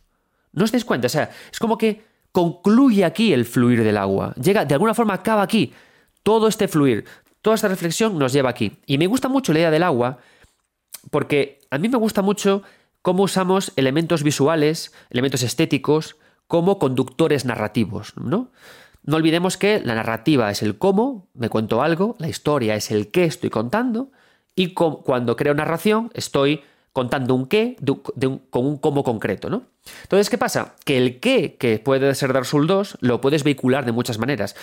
y buscamos hilos narrativos, los que sean, y el agua funciona muy bien, porque el agua me conduce, me guía, me, lleva, y puedo poner agua para guiar el camino de alguien, para señalar zonas especialmente importantes para lo que es lo humano, y ayudarme a continuar, ¿no? Ayudarme a avanzar, ayudarme a seguir. Y eso es Puerta de Farro. O sea, yo cuando llegué aquí os aseguro que me quedé extasiado. Me quedé prendado de, de la audacia y de la maestría de usar estas caras de farros en muchas zonas de los escenarios de forma sucinta, de forma porque tú cuando ves la puerta, eh, estas caras de farros en el muelle de nadie, o cuando los ves, por ejemplo, también en, en la mítica fortaleza perdida, tu cuerpo te dice, ah, soy completista, aquí hay un puzzle que rellenar, necesito acabar, necesito... Pero el juego te mete contigo y te dice, no, no, no, no, a veces hay puzzles que es mejor dejar pasar, a veces es mejor tan solo observar la vida, a veces es mejor dejar atrás el, el trono del querer y elegir el no querer. Y eso también es parte de lo humano. ¿Os dais cuenta lo potente que es esta zona? O sea, yo por eso amo este juego, porque en lo, que es lo, espacial, trabaja muy bien. En lo que el poco a poco, y aquí te meto la explosión. Ah, que estabas intentando buscar piedras para activar todas las cosas de Farros, te jodes. ¿Dónde te llevaba el agua? Aquí. ¿Y cuál es la conclusión de este lugar que es tan trascendental? Una rata gorda. Tanimura, I love you.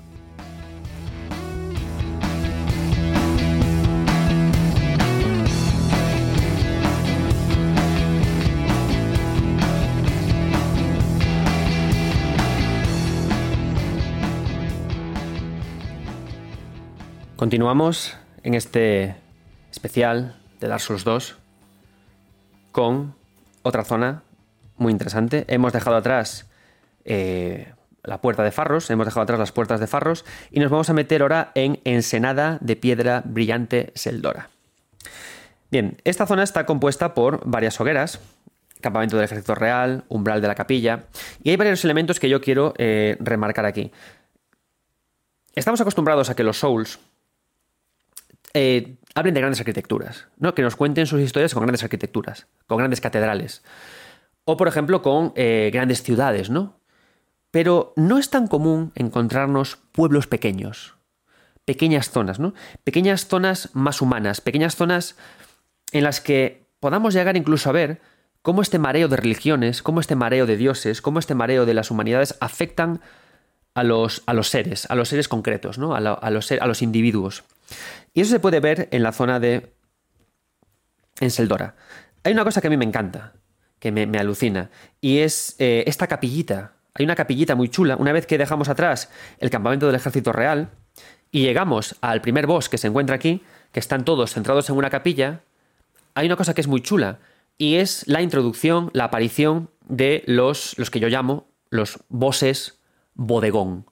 ¿Por qué digo bodegón? Al final cuando hablamos de un, bodegón nos referimos a una composición, a una naturaleza muerta, a un cuadro en el que hay colocados varios elementos de una forma muy concreta para que tú como espectador del cuadro lo veas y digas, me transmite algo, ¿no? Esta pera significa, por supuesto, la futilidad del alma y esta manzana, inequívocamente, significa el pecado original, ¿no? Para que tengas ese tipo de ideas, ¿no? Entonces me gusta mucho porque cuando llegamos a Seldora y llegamos a este pequeño, hay un pequeño boss que está en una capilla, ¿no? Y vemos aquí a una serie de magos y a un conjunto como de creyentes arrastrándose por el suelo, dolientes, sufriendo. Y cuando llegamos, ¿qué ocurre? Estos pequeños, estos, estos fieles, eh, reptan hacia nosotros con el fin de hacernos daño, se mueven, pese a que no tengan fuerzas, se mueven, mientras que los tres magos que ocupan, digamos, la parte más santa de la capilla, la parte, la parte delantera, se quedan quietos y nos lanzan sus, nos sus rayos, ¿no? Nos, disparan sin moverse con su porte. Y no les importa destrozar todo lo que hay a su alrededor con sus disparos. Mientras nosotros nos movemos, de hecho eh, lo útil de este, de, este, de este jefe es atacar, atacar, atacar, que se ponen un poco tontos con sus rayos o con no sé qué, me escondo detrás de una de las bancadas y luego regreso, ¿no? Entonces está guay porque Dark Souls 2 introduce ya, y lo hace no solamente esta vez, sino que lo, hará varias veces, esta idea, este concepto de que no todos los jefes son difíciles. Va a haber jefes fáciles y jefes difíciles. Y su dificultad, si bien sea elevada o, reducida, esa dificultad nos habla de cosas, nos transmite ideas, ¿no? Este juego, este enemigo es de los fáciles, es de los que tú llegas, al ser un bodegón, la escena te impresiona, porque es una escena muy compuesta, ¿no? Se recuerda también mucho, por supuesto, al, al falso ídolo que, con el que luchamos en Demon Souls, otro boss súper potente, pero ese es más cabrón, porque ese a mí me tiene matado bastantes veces más, ¿no? En el que está en la imponente Latria, otro juego de Demon Souls que jugaremos lento en el futuro, por supuesto, ¿no? Aquí nos encontramos con algo parecido a eso, pero muy reducida la dificultad. ¿Por qué? Porque estos ídolos son débiles también. Son débiles gobernando otros débiles. A mí me gusta mucho la idea en fantasía de que el ser humano, que es débil, avaricioso, asqueroso, se echa pedos, en lugar de decidir hacerse fuerte, prefiere adorar a dioses, darle regalo a los dioses y que los dioses se ocupen de protegerlos a ellos. Esa idea es esta. Aunque estos magos sean unos pusilánimes, igualmente, estos seres les se ceden a ellos, les dan su poder a ellos.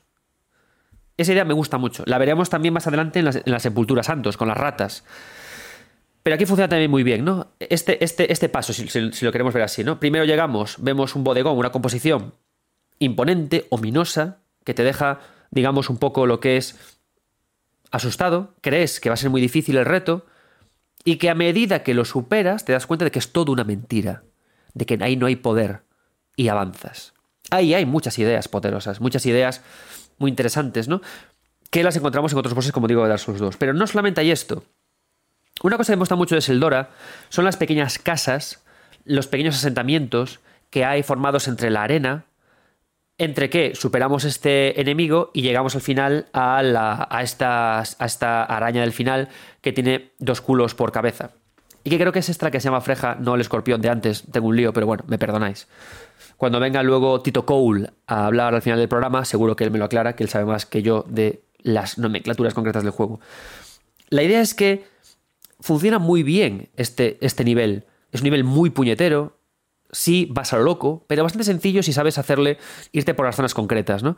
Hay una cosa también muy de Danimura en este nivel, que es el cómo esconde las hogueras, porque una vez que superamos este desafío y avanzamos un poquito más, hay una hoguera muy escondida a la izquierda que tenemos que saber ver para no pasárnosla, ¿no? Y también hay una llave muy escondida que tenemos que encontrar para poder resolver las quests de unos NPCs, ¿no? Pero bueno, lo que es interesante es cómo plantea estas arquitecturas domésticas, los jarrones, la idea de las puertas, la idea de cómo la gente... Eh, cómo se mueve entre ellos, ¿no? O sea, eh, hay que entender que estas arquitecturas que hay en Seldora son al final eh, casas pegadas a la pared, con puertas, y todas miran a un espacio central. Casi casi parece una corrala, ¿no? De, un edificio de, de Madrid. Y hay un lugar en Seldora que es mágico. Hay una zona, una puerta que tú abres y accedes a ella. Y aquí llegamos a esta idea de nuevo tan de Tanimura, parecida también a la que encontramos en, en, Farros, que es que tú llegas, la que una idea también muy, muy de estos bodegones enemigos, que llegas y te sobrecoge. Abrimos y encontramos una pequeña estancia con una vela que no se agota en el centro de la habitación, la única fuente de luz que hay allí, y un montón de muñecos mirándola, de muñecos, de arcilla, de cuerpos sin vida, mirando la llama. Es impactante, porque podría no, estar ahí y el juego seguiría normal, pero Tanimura y su equipo han dicho, vamos a poner aquí esto. ¿Por qué está ahí eso? Por la investigación del ser doméstico, la, la curiosidad de investigar el mundo que nos rodea y de crear de nuevo estos bodegones impactantes que cuando llegas te sobrecogen. Y todos estos bodegones, de nuevo, que vamos a encontrarnos en Dark Souls 2 una y otra vez, justamente es para reflexionar sobre lo humano y lo divino. Y para hacer fuertes y darles mucho más sentido a todos los símbolos con los que trabaja Tanimura. La idea del muñeco, veremos cómo crece desde aquí hasta que llegamos a Desfiladero Negro. Crece. Y no es una idea que encontramos solamente la idea del muñeco aquí, también está rodeando el pozo oscuro de Mayula. ¿Por qué? Porque justamente a través de ese agujero llegamos a Desfiladero Negro, pasando por, por Alcantarilla.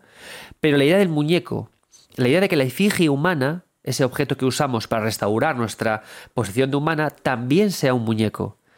Pero que la efigie humana es un muñeco vaciado de forma, vaciado de rostro, pero con interior. Y estos muñecos están vaciados de interior, pero con rostros. Y estos muñecos miran a la llama. ¿Por qué? Porque esa llama es su interior, es lo que le falta. Y esta escena aparece ahí como si tal cosa. ¡Pum! Y avanzamos. Y entonces aparece la idea de la araña, que es otra idea muy poderosa, la araña. La araña al final, que actúa en manada. La araña, este elemento escalofriante. La araña, este ser que tiene tantos ojos que nos produce visión. Este ser que tiene ocho patas, este ser deshumanizante, este ser venenoso, este ser zaíno, ¿no? Este ser malévolo que se encuentra creando familias falsas, como familias tenebrosas. Es en sí un demonio, es la representación de la maldad. Parches en Bloodborne aparece también como una araña, aparece con cuerpo de araña. Rom aparece con cuerpo de araña en Bloodborne. Y aquí aparecen también las arañas para hablar de esta maldad. El enemigo final que nos encontramos al final de Seldora, esta araña que tiene cara por culo. Qué cariño le tienen a las arañas no alberga una de las grandes almas. No, no, no la tiene él en su interior, la robó y la tiene a su lado. Tenemos que matarlo y luego cogerlo, para que veamos lo horripilante de la seducción de la araña, que incluso fue capaz de seducir a Parches en Bloodborne, a la persona más anti-avaricia, ¿no? Y aparece aquí la araña como esta representación horrible, ¿no? Que camina por las arenas, que crea familias siniestras y que además funciona muy bien en lo jugable, porque hay que entender algo que jugablemente eh, Dark Souls 2 lo hace muy, muy, muy bien, que es la caída. Esta idea de la caída, que por supuesto vimos ya en Dark Souls y que se repite una y otra vez el resto de juegos de, de, From Software, aquí la araña funciona muy bien para, con sus telas de arañas, crear pasarelas inestables, de nuevo, esa fragilidad robustez, ¿no? Ese continuo equilibrio, desequilibrio que encontramos en Dark Souls 2, por el cual bajamos, chas, chas, chas, chas, chas, hasta que avanzamos. Y una cosa muy divertida de estas arañas. Seguro que el camino que hay hasta el boss final de esta zona de Seldora os tiene hasta los cojones para llegar hasta él, os tiene hasta el chocho para llegar hasta él. Una hoguera.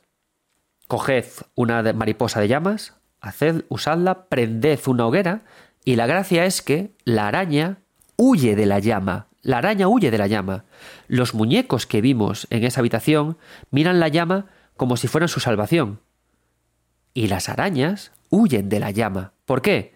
Porque la araña es un elemento malévolo y la llama es un elemento caluroso, es un elemento bueno, lo cual nos habla de que el bosque está al final de esta zona es, es malo, de que las arañas son malas y de que están invadiendo la zona. este, por eso este conjunto de muñecos no únicamente nos dan una pista simbólica de lo que es Dark Souls, también nos advierten de que si queremos ir rápido hasta el boss, usemos una antorcha.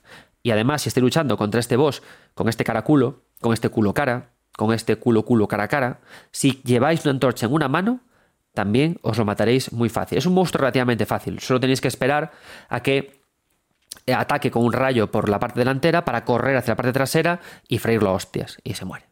No tiene más. Porque al final es lo que tienen las arañas, lo que tiene la maldad. Que con paciencia e inteligencia, que eso es en parte también el fuego, inteligencia y paciencia, se acaban derrotando.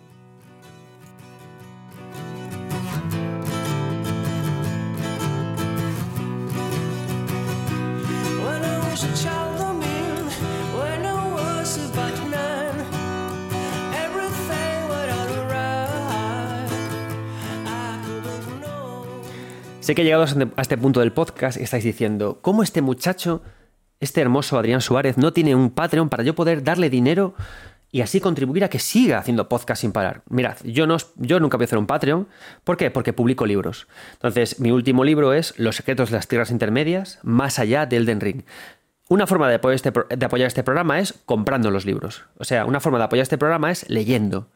No voy a hacer un con Patreon, pero sí voy a seguir publicando libros. De hecho, acabo de acabar mi nuevo libro y le he mandado el manuscrito ya a la editorial, a, Planeta, al Lumber, esperando que mi nuevo libro salga a finales de este año, todavía con el misterio de sobre qué tratará. Entonces, apoyando mis libros, comprando los libros, que aparte no son nada caros, es como podéis apoyar eh, este canal. Me hacéis muy feliz y además, ya no únicamente pido o digo que compréis libros por apoyarme, sino porque creo firmemente, y lo digo muchas veces, que eh, que el videojuego sea cultura no únicamente depende de la creación de los propios videojuegos, sino de las conversaciones que se generan en torno a los videojuegos, de los libros que creamos, de los podcasts que hacemos y de las charlas de bar que tenemos.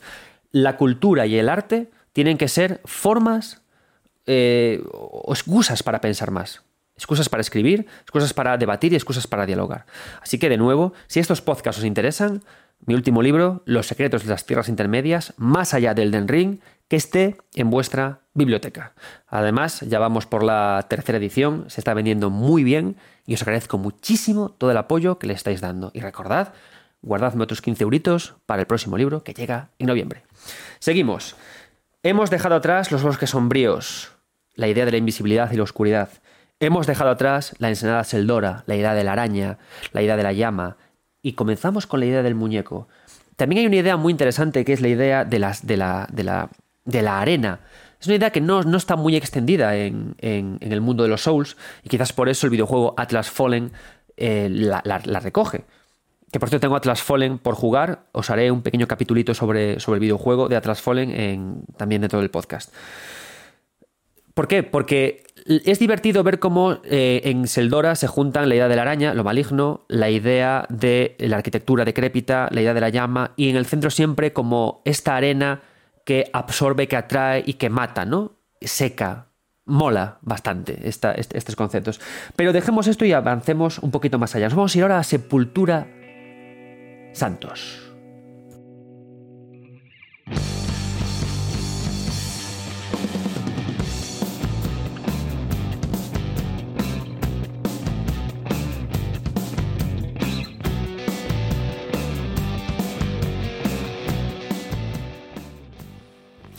Lo primero, ¿cómo llegamos a Sepultura Santos? ¿Cómo llegamos hasta aquí? Porque es posible que cuando acabéis de matar al bichejo arañesco que está en Senada Seldora, digáis, ¿y ahora qué hago? ¿A dónde voy? Pero una cosa que tiene también muy guay Dark Souls 2 es que tiene mogollón de caminos ramificados. Bien, este es el momento, amigos míos, de lanzaros por el agujero de Mayula. ¿Cómo me lanzo de la mejor de las maneras? Mirad. Eh, lo mejor que podéis hacer es compraros el anillo que previene daño de caídas, que nos lo vende el divertido gato que está al lado del agujero. También que desbloquemos al personaje no jugador que pone escaleras en el propio agujero de Mayula. ¿Dónde está este personaje no jugador? Se encuentra en esta torre que está en, el, eh, en este valle putrefacto de veneno. Una vez lo superamos, subimos por la torre y se encuentra en, una de las, en uno de los aleros. Saliendo de la hoguera que precede al boss, llegáis a una zona vallada con maderas quejumbrosas, las atravesáis y a la izquierda está. Le pagáis para descender, le pagáis todas las escaleras para que baje, cogéis el, anillo del gato y avanzáis así hasta Sepultura Santos. O sois como Tito Cole, os desnudáis y bajáis a, pues a, la valentía, que el tal tío también lo hace así, ¿no? Pero eso ya como veáis. Es el momento de sumergirnos en lo más profundo porque ya hemos conseguido las almas hemos conseguido almas poderosas. Así que es el momento de descender por aquí. Sepultura Santo se llega a través de aquí, ¿no? Y es un lugar que me encanta. Me gusta mucho Sepultura Santos. Es un lugar muy pequeñito, muy escaso, muy reducido. Te lo pasas muy rápido. Pero me gusta porque la ensenada Seldora es ruido. Es como el ruido de la vida que está a punto de acabarse o de ser devorado por la oscuridad. La araña hace ruido, los magos que están en esta zona hacen ruido, el campamento de soldados que precede a la zona hace ruido. Y aquí hay silencio. El silencio de la muerte. No hay enemigos. Está todo callado.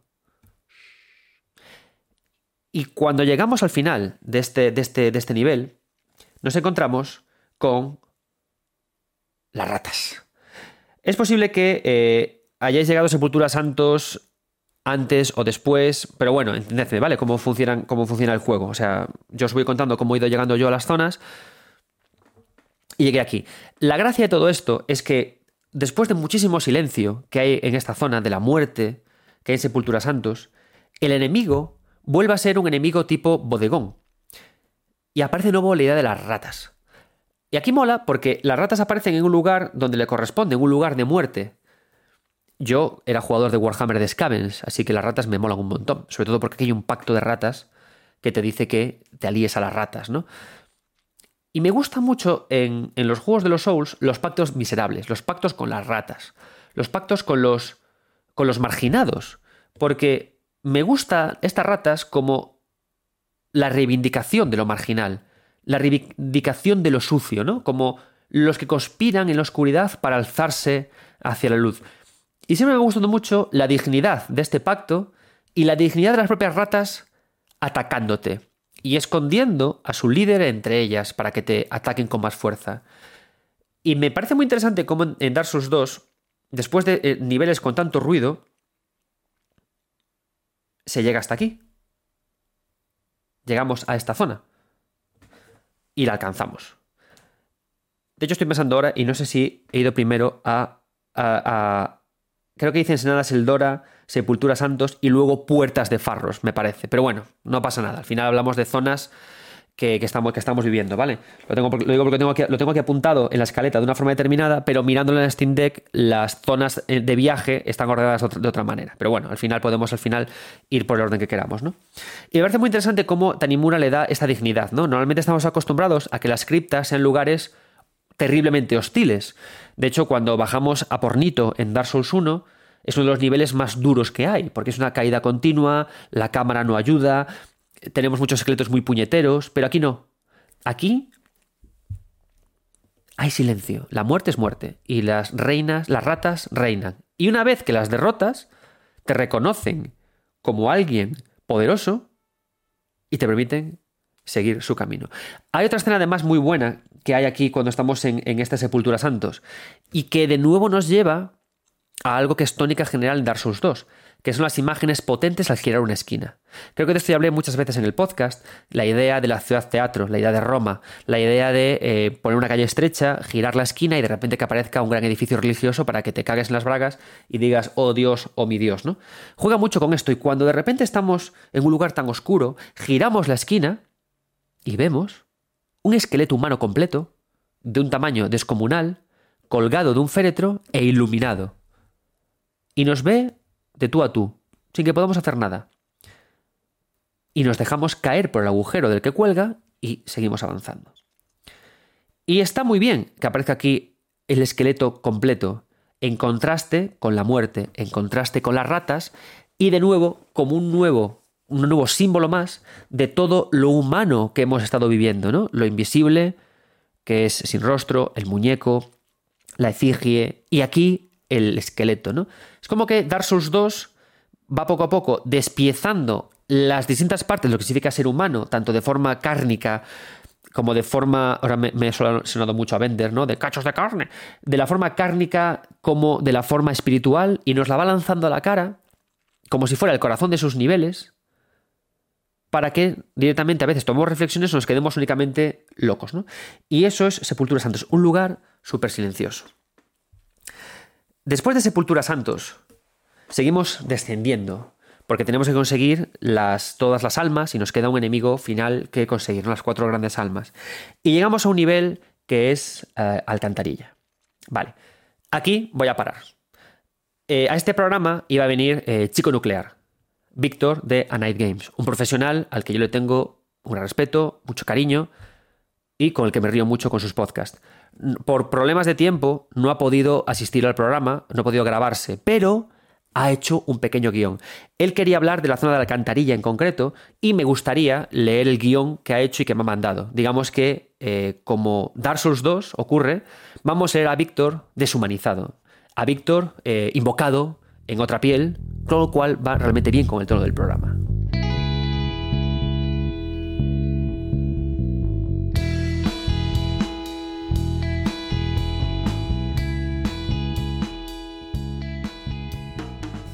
Bien, pues voy a leer lo que Víctor iba a decir, ¿de acuerdo? Vamos a invocarlo de esta forma. Dice Víctor, chico nuclear Night Games. Hola, lo primero, muchas gracias Adrián por dejarme un hueco en 9 bits y a ti que estás escuchando por apoyar este proyecto. Y lo segundo, lo importante, confieso que me alegró mucho escuchar a otra gente que tuvo una experiencia similar a la mía con Dark Souls 2. Creo que ayuda a tenerle un cariño especial a este juego, por supuesto. Quiero hablar hoy un poco sobre la alcantarilla de Dark Souls 2, no porque sea un nivel especialmente bueno o memorable, ni siquiera porque en mi primera partida tuviera una presencia especial. Lo recuerdo espantoso como el resto del juego. Hay un sistema interesante en Dark Souls 2 y que hace que las partidas tengan un tono muy único, sobre todo la primera. Cuando jugué Dark Souls 2 por primera vez, había jugado al primer Dark Souls ya, pero ni mucho tiempo ni muy a fondo. Lo mismo con Demon Souls. Los dos me horrorizaron en su momento, algo que me parece una torpeza lamentable, pero que en su día no me preocupaba nada. Dark Souls 2 me fascinó ya desde antes de su lanzamiento, en buena medida por el énfasis que en cierto momento de su promoción se puso en la idea de la oscuridad, la visibilidad limitada, las antorchas y demás. Es conocido el downgrade desde lo primero que se vio de Dark Souls 2 hasta lo que acabó saliendo. Pero cuando me puse con él, antes de su lanzamiento, para analizarlo, cuando no había guías, ni foros, ni ninguna información sobre él, lo que más me impresionó fue, y perdón por el lugar común, Mayula. El santuario de enlace de fuego de Dark Souls 2, con ese sol y esa luz alucinantes y esa colección de personajes incomprensibles que se acaban reuniendo en la plaza a medida que avanzas. En Mayula hay un agujero enorme que te lleva a las alcantarillas y que para bajar te exige haber comprado un anillo que limite el daño por caída o pagar a un personaje para que te construya una escalera. También puedes subir niveles hasta tener suficientes puntos de vida como para aguantar las muchas caídas que tienes que hacer hasta llegar a la entrada a la alcantarilla. Y que sea una posibilidad creo que es fundamental para el tipo de juego que quiere y que tiene que ser Dark Souls, un RPG al fin y al cabo. Pero las dos maneras oficiales son el anillo o la escalera. Es un anillo bastante caro, y al personaje de la escalera no lo conoces hasta que exploras bastante a fondo muchas otras zonas, así que es probable que el agujero de Mayula durante muchas horas sea solo una presencia fantasmagórica que está ahí siempre que vuelves a casa a subir de nivel o a mejorar algún arma. Un punto de referencia imprescindible en el pueblo y que en realidad es un lugar negativo. No una protuberancia, sino un orificio que tienes que rodear para entrar en la mayoría de casas. Recuerdo mucho los viajes a Mayula a subir de nivel, y ya que estoy ahí, a echar un vistazo por el agujero, como si fuera haber cambiado algo. Siempre es igual.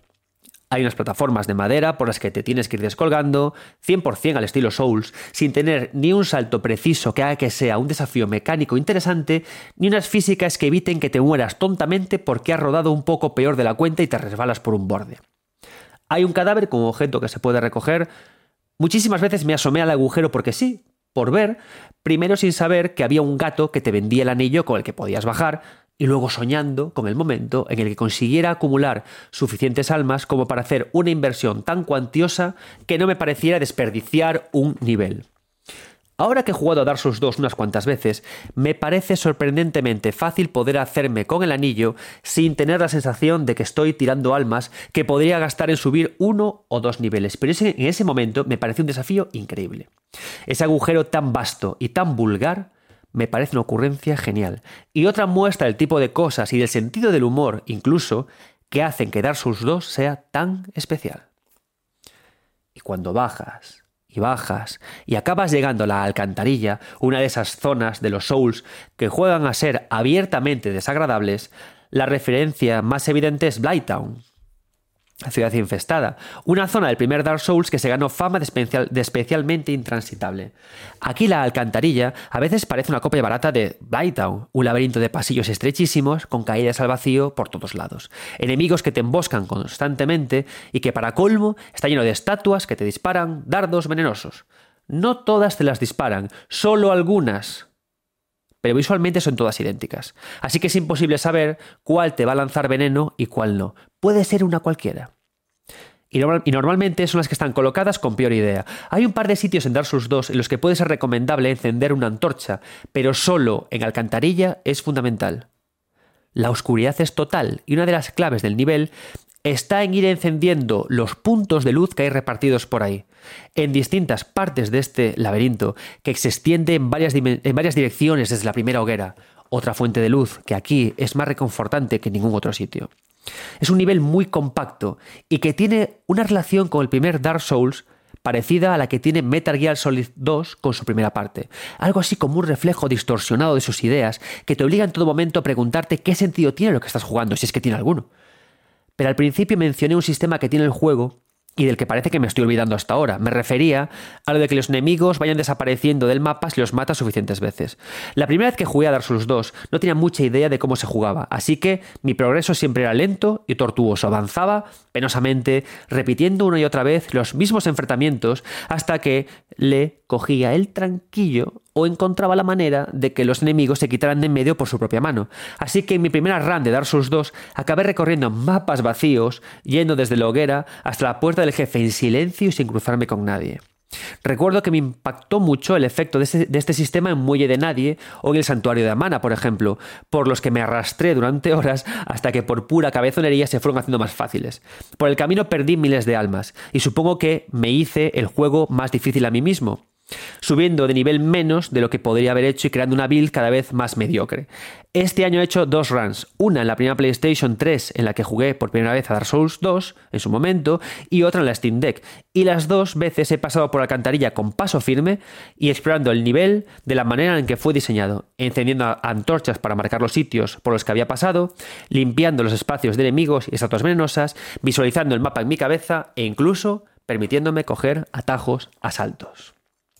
Muchas gracias, Víctor, chico nuclear. Sé que tienes una semana muy complicada. Agosto es un mes complicado de trabajo, de vacaciones, de hijos. Te agradezco un montón que hayas tenido la molestia de mandarme este guion y de que hayas compartido con nosotros la idea de Dark Souls 2. Estoy, eh, hay muchas cosas de tu texto que me, han gustado mucho, ¿no? Eh, por supuesto, la idea de, como comentaba antes con Seldora y con Sepultura Santos, esa idea que tiene el juego de jugar con los ruidos y con los silencios, como una parte de ese equilibrio entre oscuridad y luz. Y también me gusta mucho lo que comentabas con la idea de las estatuas, ¿no? Esos primeros muñecos que advertíamos en Seldora, que están bordeando la idea, que están bordeando el propio agujero, que me gustó mucho como lo llamas vulgar, porque a veces Dark Souls se vuelve vulgar, pero lo hace de una forma muy interesante. Y que aquí estos, estos pequeños muñecos ya tienen forma y ya tienen algo dentro. Es como si los muñecos no consiguieran alma y enfadados se armaran con el veneno de la araña. Y son tan malos, tan mezquinos, que unos sí son venenosos y otros no. O quizás algunos han resistido todavía a, a convertirse en malos. Y todo está envuelto en la oscuridad de alcantarilla, en este lugar tan horripilante que creo que, Víctor, y esto me gustaría comentarlo contigo, creo que Alcantarilla se vuelve mejor a medida que avanzas por ella. Porque la primera vez que vas por ella, la odias, porque como dices tú, es un nivel abiertamente desagradable. Pero a medida que la recorres partida tras partida, run tras run, empiezas a encontrarle la potencia del nivel. Hay una zona muy troll de alcantarilla, en la que tú, por supuesto, no ves nada, está todo oscuro en alcantarilla, y persigues a lo lejos la niebla, porque la niebla se supone que conduce al boss. Y cuando llegas a una niebla concreta, descubres que no, que es una especie como de insecto grande que exuda niebla y al matarlo la niebla desaparece. Entonces empiezas a encontrar estas gracias al nivel, ¿no? A alcantarilla, al juego de las sombras, a cómo la luz ilumina y a cómo tú llevas esa llama que aparta a las arañas, esa llama que es el alma que buscaban los muñecos, ahora venenosos, y cómo lo vas llevando para apartar la luz, ¿no? Como esta gran idea de Dark Souls 2, que como tú dices en los primeros vídeos de Dark Souls 2, el, fuego iba a ser algo mucho más central. recomiendo a todo el mundo que vea los primeros vídeos de Dark Souls 2 promocionales porque son una barbaridad en comparación con lo que es el juego a día de hoy, que es bonito, pero es que lo de las partículas que iba a haber en aquel eran una barbaridad. Y Alcantarilla es un nivel precioso por eso, ¿no? Y Alcantarilla, esta oscuridad, estos muñecos, que poco a poco van evolucionando. Recordemos que ya no hay agua, ahora hay muñecos. Es decir, el elemento que nos vinculaba, que, que, vinculaba al jugador hasta puertas de farros era el agua, el fluir hacia la identidad. Y de repente, el nuevo elemento que vehicula hasta desfiladero negro, hasta el enemigo que hay aquí, es el muñeco. Y cómo el muñeco va formándose, cómo pasa de ser una formación arcillosa a cubrirse de veneno porque no encuentra su llama. Y encontramos al final a este gran enemigo podrido, asqueroso, que está conformado por muchos cuerpos pegados y apelmazados. ¿no? Esta idea, por cierto, que luego veremos en Raya Lucaria, en Elden Ring, la acumulación de cuerpos para conseguir poder, ¿no? El terror corporal, este horror del ser humano de convertirse, de ser carne, ¿no? Y vemos que, como un niño pequeño, este ser podrido era el que hacía los muñecos, que no encontraron su alma pero sí su veneno. Me parece precioso este, este momento, ¿no? Porque es un ser que está solo, solo rodeado por sus muñecos, y este muñeco, que es al final como el sueño de ser individuo, acaba protegiéndole, acaba protegiendo en lo horroroso que se ha convertido en este ser podrido. Son sus amigos, o sea, su sueño de ser humano, venenoso ahora, es lo único que lo protege. Y es divertido incluso que cuando caminamos hacia el podrido, hay charcos en los que salen manos. Unas manos que de nuevo vemos también en el Ring de otra forma, que son un aspecto del ser humano y que él no es humano, sino una acumulación de cuerpos podridos. Y él hace muñecos. Está muy bien porque em, estamos acostumbrados en los Souls, en Dark Souls, ¿no? El hechicero Logan, que pierde la cabeza y se tira a la locura. Este personaje, en lugar de irse a la locura, retrocede a un, a estado infantil. Y como niño, se refugia en sus muñecos, como esperando ser algún día un adulto, que nunca será, porque es un ser podrido y deforme. Y Él es el que nos da el último alma que necesitamos para poder ir al altar de invierno y avanzar hacia el castillo de Lake. Pero, para hablarnos del altar de invierno y de este momento previo a llegar a Lake, vamos a traer aquí a Sales 00i, que nos va a hablar justamente de este momento. Sales, muchas gracias y adelante.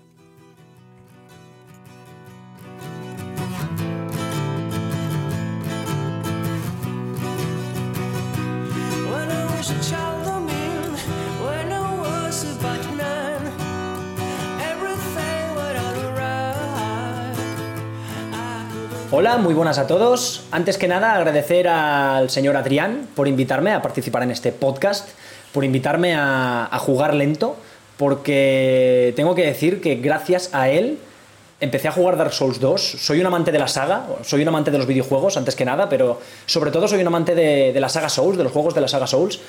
He jugado todos con diferentes partidas, con diferentes personajes, New Game Plus, platinado, o sea, me gusta mucho la saga Souls, pero el Dark Souls 2 nunca lo había jugado, siempre me habían dicho que era un poco feo, lo tengo, lo compré, lo probé, lo noté muy tosco, seguramente fue problema mío porque justo venía de jugar Dark Souls 3 o Bloodborne, no me acuerdo de cuál de los dos, y lo noté muy tosco, me dijeron este juego es el peor, es muy malo, lo dejé.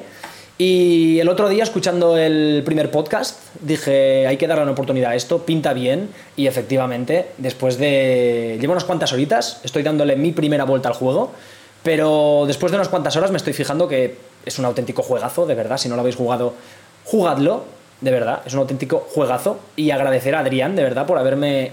Eh, por haberme hecho dar una segunda oportunidad a este juego, porque la estoy aprovechando.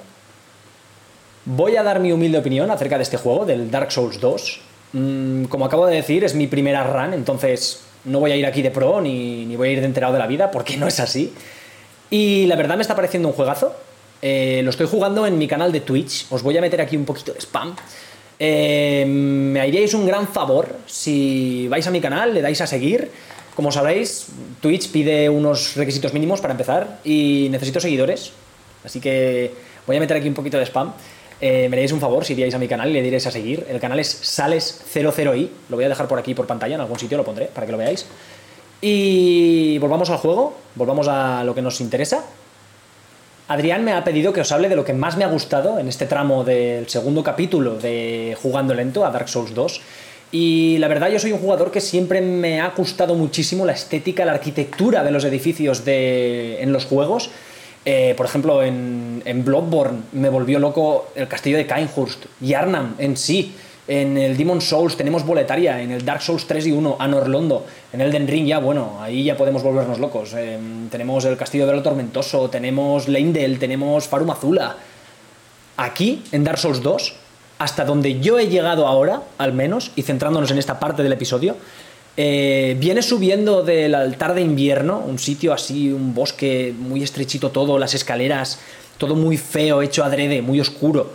Y llegas y ves el castillo de Dranglake en medio, te quedas con cara de ¡Wow!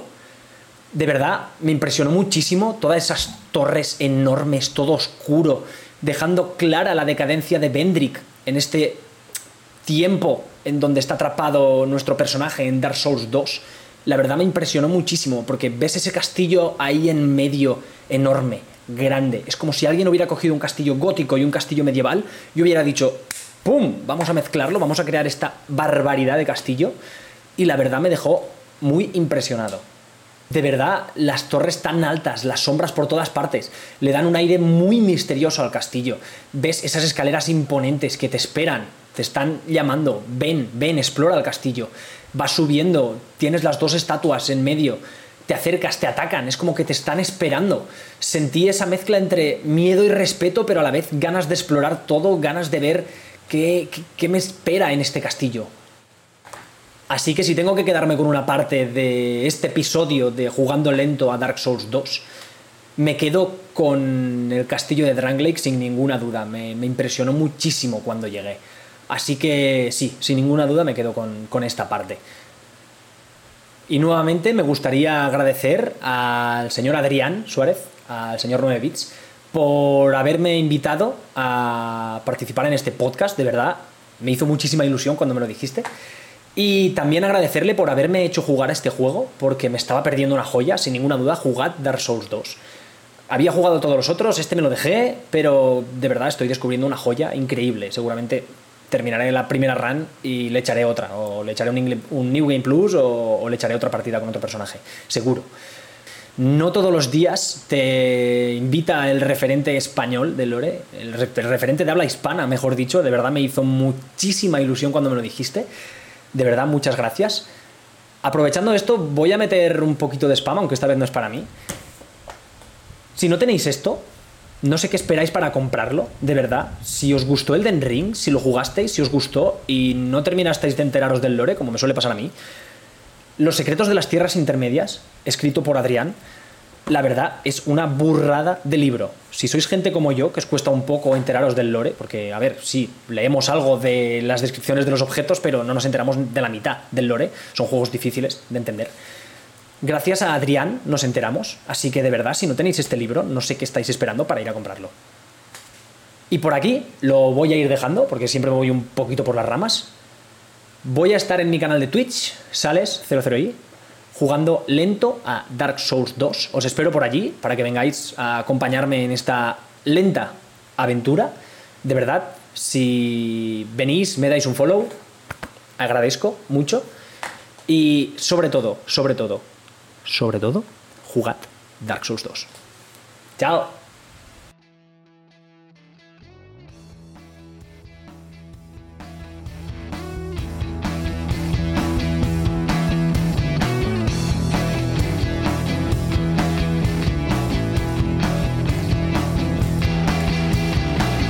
Muchas gracias, Sales. Seguid a Sales en su Twitch porque está jugando lento en directo a, Dark Souls 2 y es un buen compañero para este podcast. Bien, seguimos y hemos llegado ya al castillo de Dranlek. Menudo viaje hemos tenido en este podcast. Hemos pasado por Viejo Torreón, Camarero Sol, Bosques Sombríos, Seldora, Sepultura Santos, Puertas de Farros, Alcantarilla, Desfiladero Negro y ahora llegamos al castillo de Dranlek. Como comenta eh, Sales, la, impresión del castillo de Dranlek es impresionante. Y es muy interesante comparar el castillo de Dranlek con el castillo de Wing. El castillo de Wing es luz, es absoluta luz. Sin embargo, el castillo de Dranlik es absoluta oscuridad. Son. ocurren muchas veces, ¿no? Y lo comentaba también Víctor en el guion que nos mandó. Son como dos caras al final de la misma moneda, ¿no? Pero contrapuestas. Como. Dark Souls 2 siempre funciona como el lado oscuro y roto de Dark Souls 1. Y quizás con el castillo de Dranlik es como más lo vemos. Además, a Dranlik llegamos caminando, no volando como llegábamos en Dark Souls 1. Y no llegamos hasta él descendiendo por una escalinata, sino subiendo por un agreste campo de tierra. Se buscan todo el tiempo estos contrastes, una y otra vez, una y otra vez. Y el heraldo está aquí para felicitarnos y para decirnos que avancemos hacia el castillo. Hay una parte muy chula de la llegada a Lake que hace que la idea del muñeco que hemos visto, este muñeco que quiere llenarse, que hemos visto hasta ahora, que la idea del agua que fluye, que hemos visto hasta ahora, y que la idea de, la humanidad, de lo que hay dentro, cobre sentido en un solo elemento, en el golem. A las entradas de, de para que las puertas se abran, veremos que tenemos a dos golems, hay un golem a la izquierda y un golem a la derecha. Ambos flanquean la puerta de entrada principal y entendemos que algo hay que hacer con ellos para que decidan, decidan moverse y abrir esta puerta. No sabemos qué es. Aparecen enemigos tras enemigos. Estos muñecos vacíos necesitan que matemos cerca de ellos a enemigos para que el alma fluya como un río a su interior. Y de repente, todo lo que hemos visto a nivel simbólico cobra sentido mecánico. Y lo que hemos visto y percibido lo tenemos que poner en práctica para que se abran las puertas para ver al rey. Es un momento fantástico este. A nivel de, planificación me parece una locura. Eh, plantear elementos que funcionan a nivel individual, la idea del agua, funciona para guiar al jugador, funciona para darle un sentido hermoso a Mayula, funciona para hablar del fluir del ser humano, funciona para darle a esa cabeza parlante esta idea de que a veces es bueno fluir y ver el horizonte. La idea de los muñecos sirve para explicar al podrido, a este enemigo final, pero a la vez sirve para guiar al jugador por el crecimiento, pero a la vez sirve para hablar que el veneno y las arañas, y ahora sirve también para esto, ¿no? ¿Quién creó estos golems? Y además otra cosa, estos golems de piedra, feos, recuerdan mucho a los gigantes, recuerdan mucho a estas formaciones arbóreas que nos encontramos al principio de nuestro viaje en aquella arboleda, esos árboles con agujero Mm, golpeados por los soldados. ¿Qué relación hay? Y con esta idea se abren las puertas a nuevos interrogantes que hemos primero de consultar con el rey. O sea, maravilloso este momento. Cómo confluyen todas las cosas a nivel de diseño. Pequeñas cosas, pequeños símbolos que llegan a nuestras manos. Y entramos y avanzamos. Y nos dicen que Vendrick no está. Perdona, da ganas de hacer como hacen los de correos y ponerle el avisito para que vaya a la oficina a recogerlo. Pero no, nosotros somos gente buena, vamos a entrar a buscar al señor este. Y avanzamos. Y hay una cosa muy interesante que ocurre aquí en este juego, ¿no? Porque una vez que entramos en Drangleic, ahora, de repente, todo este juego dinámico de muñecos, alma y fluir se va a convertir en que ya no son muñecos. Estos muñecos son personajes, son seres que nos atacan que, que, y todo el tiempo se repite la idea, nos acercamos a estatuas de piedra y con el palpitar de nuestro corazón se levantan. Otros golems con estas almas de estos seres se rellenan y avanzamos y empezamos a entender que aquí ocurre algo raro, hay una dinámica extraña con la carne, el alma y el flujo con los sueños rotos, ¿no? Con los seres que nacen y los seres que mueren. Y empezamos a entender que esto es lo que ocurre, que hay algo detrás de todo esto, hay algo en Dranlik, ¿no? La creación de seres humanos, la creación de monstruos a través del flujo y el traspaso de almas, ¿no? El trasvase de sangre, el trasvase de almas. Y avanzamos con ello. Avanzamos hacia allí con ello, ¿no? Pero antes de seguir con esto, porque ahora vamos a entrar en un momento terrorífico que roza la idea de salud mental, vamos a traer al último invitado de esta velada, a José Garrés, que va a traernos una visión general de su idea de Dark Souls 2, empezando con el Torreón de Hierro, pero quiero que os paréis con la idea de las caras, de lo onírico, de la efigie humana y de salud mental que José nos trae. José, bienvenido y continuamos detrás de ti con Grand Lake. Hola a todos. Hace unos días Adrián Suárez se puso en contacto conmigo y me pidió que hablara sobre Dark Souls 2 para su serie Juego Lento y me preguntó si tenía algo que decir sobre el Torreón de Hierro y el Castillo de Dranglade. Y la verdad es que sí lo tengo, no solo porque adoro esas dos zonas del juego, sino porque creo que en torno a ellas, em, en especial a dos elementos muy específicos de ellas, surge una de las críticas hacia Dark Souls 2 que yo siempre he estado más en contra, que es la de que su mundo no tiene sentido, que su geografía es incoherente. Creo que a estas alturas, todo aquel que se haya interesado mínimamente por el juego o por críticas del juego, estará harto de oír hablar del dichoso ascensor que sube desde el Valle de la Cosecha, que de repente estás en subes a lo alto de un molino y de algún modo apareces en un volcán, en un mar de lava que no parece tener ningún sentido. Y es cierto, eh, físicamente y geográficamente no tiene ningún sentido que haya un mar de lava sostenido en medio del cielo. Pero es que el mundo de Dark Souls 2 no está ordenado geográficamente. Yo creo que esto es algo que se nos dice muy claramente desde esa preciosa cinemática que tiene el juego, en la que ves a tu personaje aproximarse solo a mitad de un lago en el que de repente se forma un ciclón, un tremendo vórtice, y tu personaje mira al abismo, se coloca justo al borde del mismo y salta.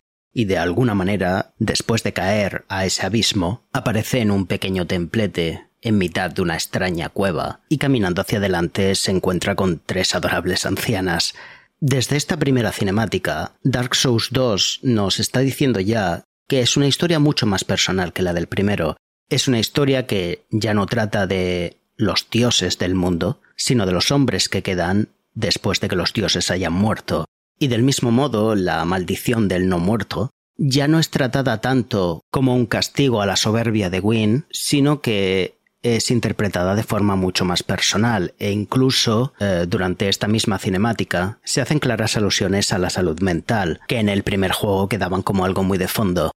Nuestro personaje no recupera su humanidad absorbiendo la humanidad de otros, sino mirando a una efigie humana, una efigie humana que le permite recordar quién era antes de iniciar este viaje. Y siempre queda bastante ambiguo si realmente está recordando o está proyectando lo que cree recordar. Esto hace a la historia de Dark Souls 2 mucho más personal y al mismo tiempo transforma su mundo en un lugar mucho más onírico, que a veces parece de ensueño y más a menudo parece de pesadilla, y creo que lo incoherente que es el propio mundo ayuda de algún modo a esta interpretación. Comparándolo con el mundo que visitamos en el primer juego, Lordran es un mundo que tampoco tiene demasiado sentido, como un reino funcional o como un lugar en el que la gente pueda vivir, pero sí que tiene un perfecto sentido teológico. Es el mundo de Gwyn, es este reino perfectamente ordenado y estructurado de los dioses, en torno a sus elementos fundamentales. El orden y la luz están arriba, la oscuridad y el caos están abajo. Y aún así había momentos en los que el juego se permite llevarnos a espacios que no tienen ningún sentido geográficamente, en especial el horno de la primera llama, que no hay manera de meterlo en el mapa del juego, pero precisamente por ser el culmen emocional de la historia, debe de ser exactamente así de grande y así de imposible. Dranglade nunca tiene una ordenación tan clara. No es un mundo perfectamente organizado en el que cada dios esté asociado a un elemento y ese elemento tenga un lugar geográfico concreto. Lo que vemos aquí, como he dicho, son los hombres que quedan una vez han muerto los dioses, y es por eso que ahora sus protagonistas son reyes, los líderes de estos hombres, y cada uno de los reyes que encontramos en Dark Souls 2 representa una manera distinta de gobernar, la justicia, la ira, la codicia.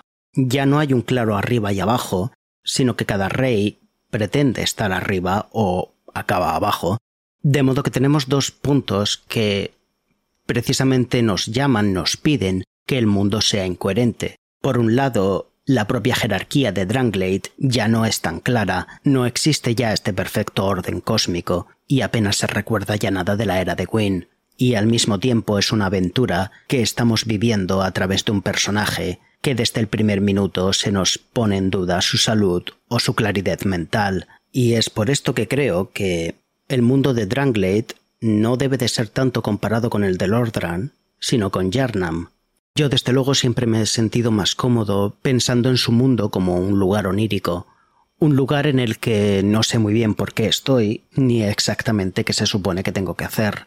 Y creo que al igual que en Bloodborne vamos explorando distintos niveles de la pesadilla, en Dark Souls 2 exploramos las pesadillas de estos reyes caídos.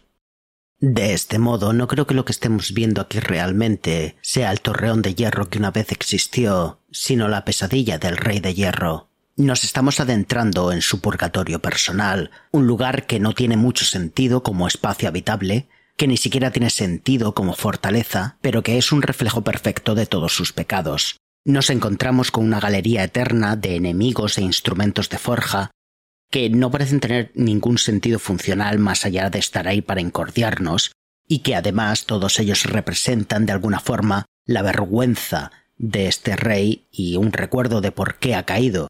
Tenemos al mini jefe del demonio de la forja, que se supone que es la criatura que le mató, y al mismo tiempo una manifestación de que fue lo que ocasionó su caída, y que ahora campa a sus anchas como si él fuera el rey del castillo.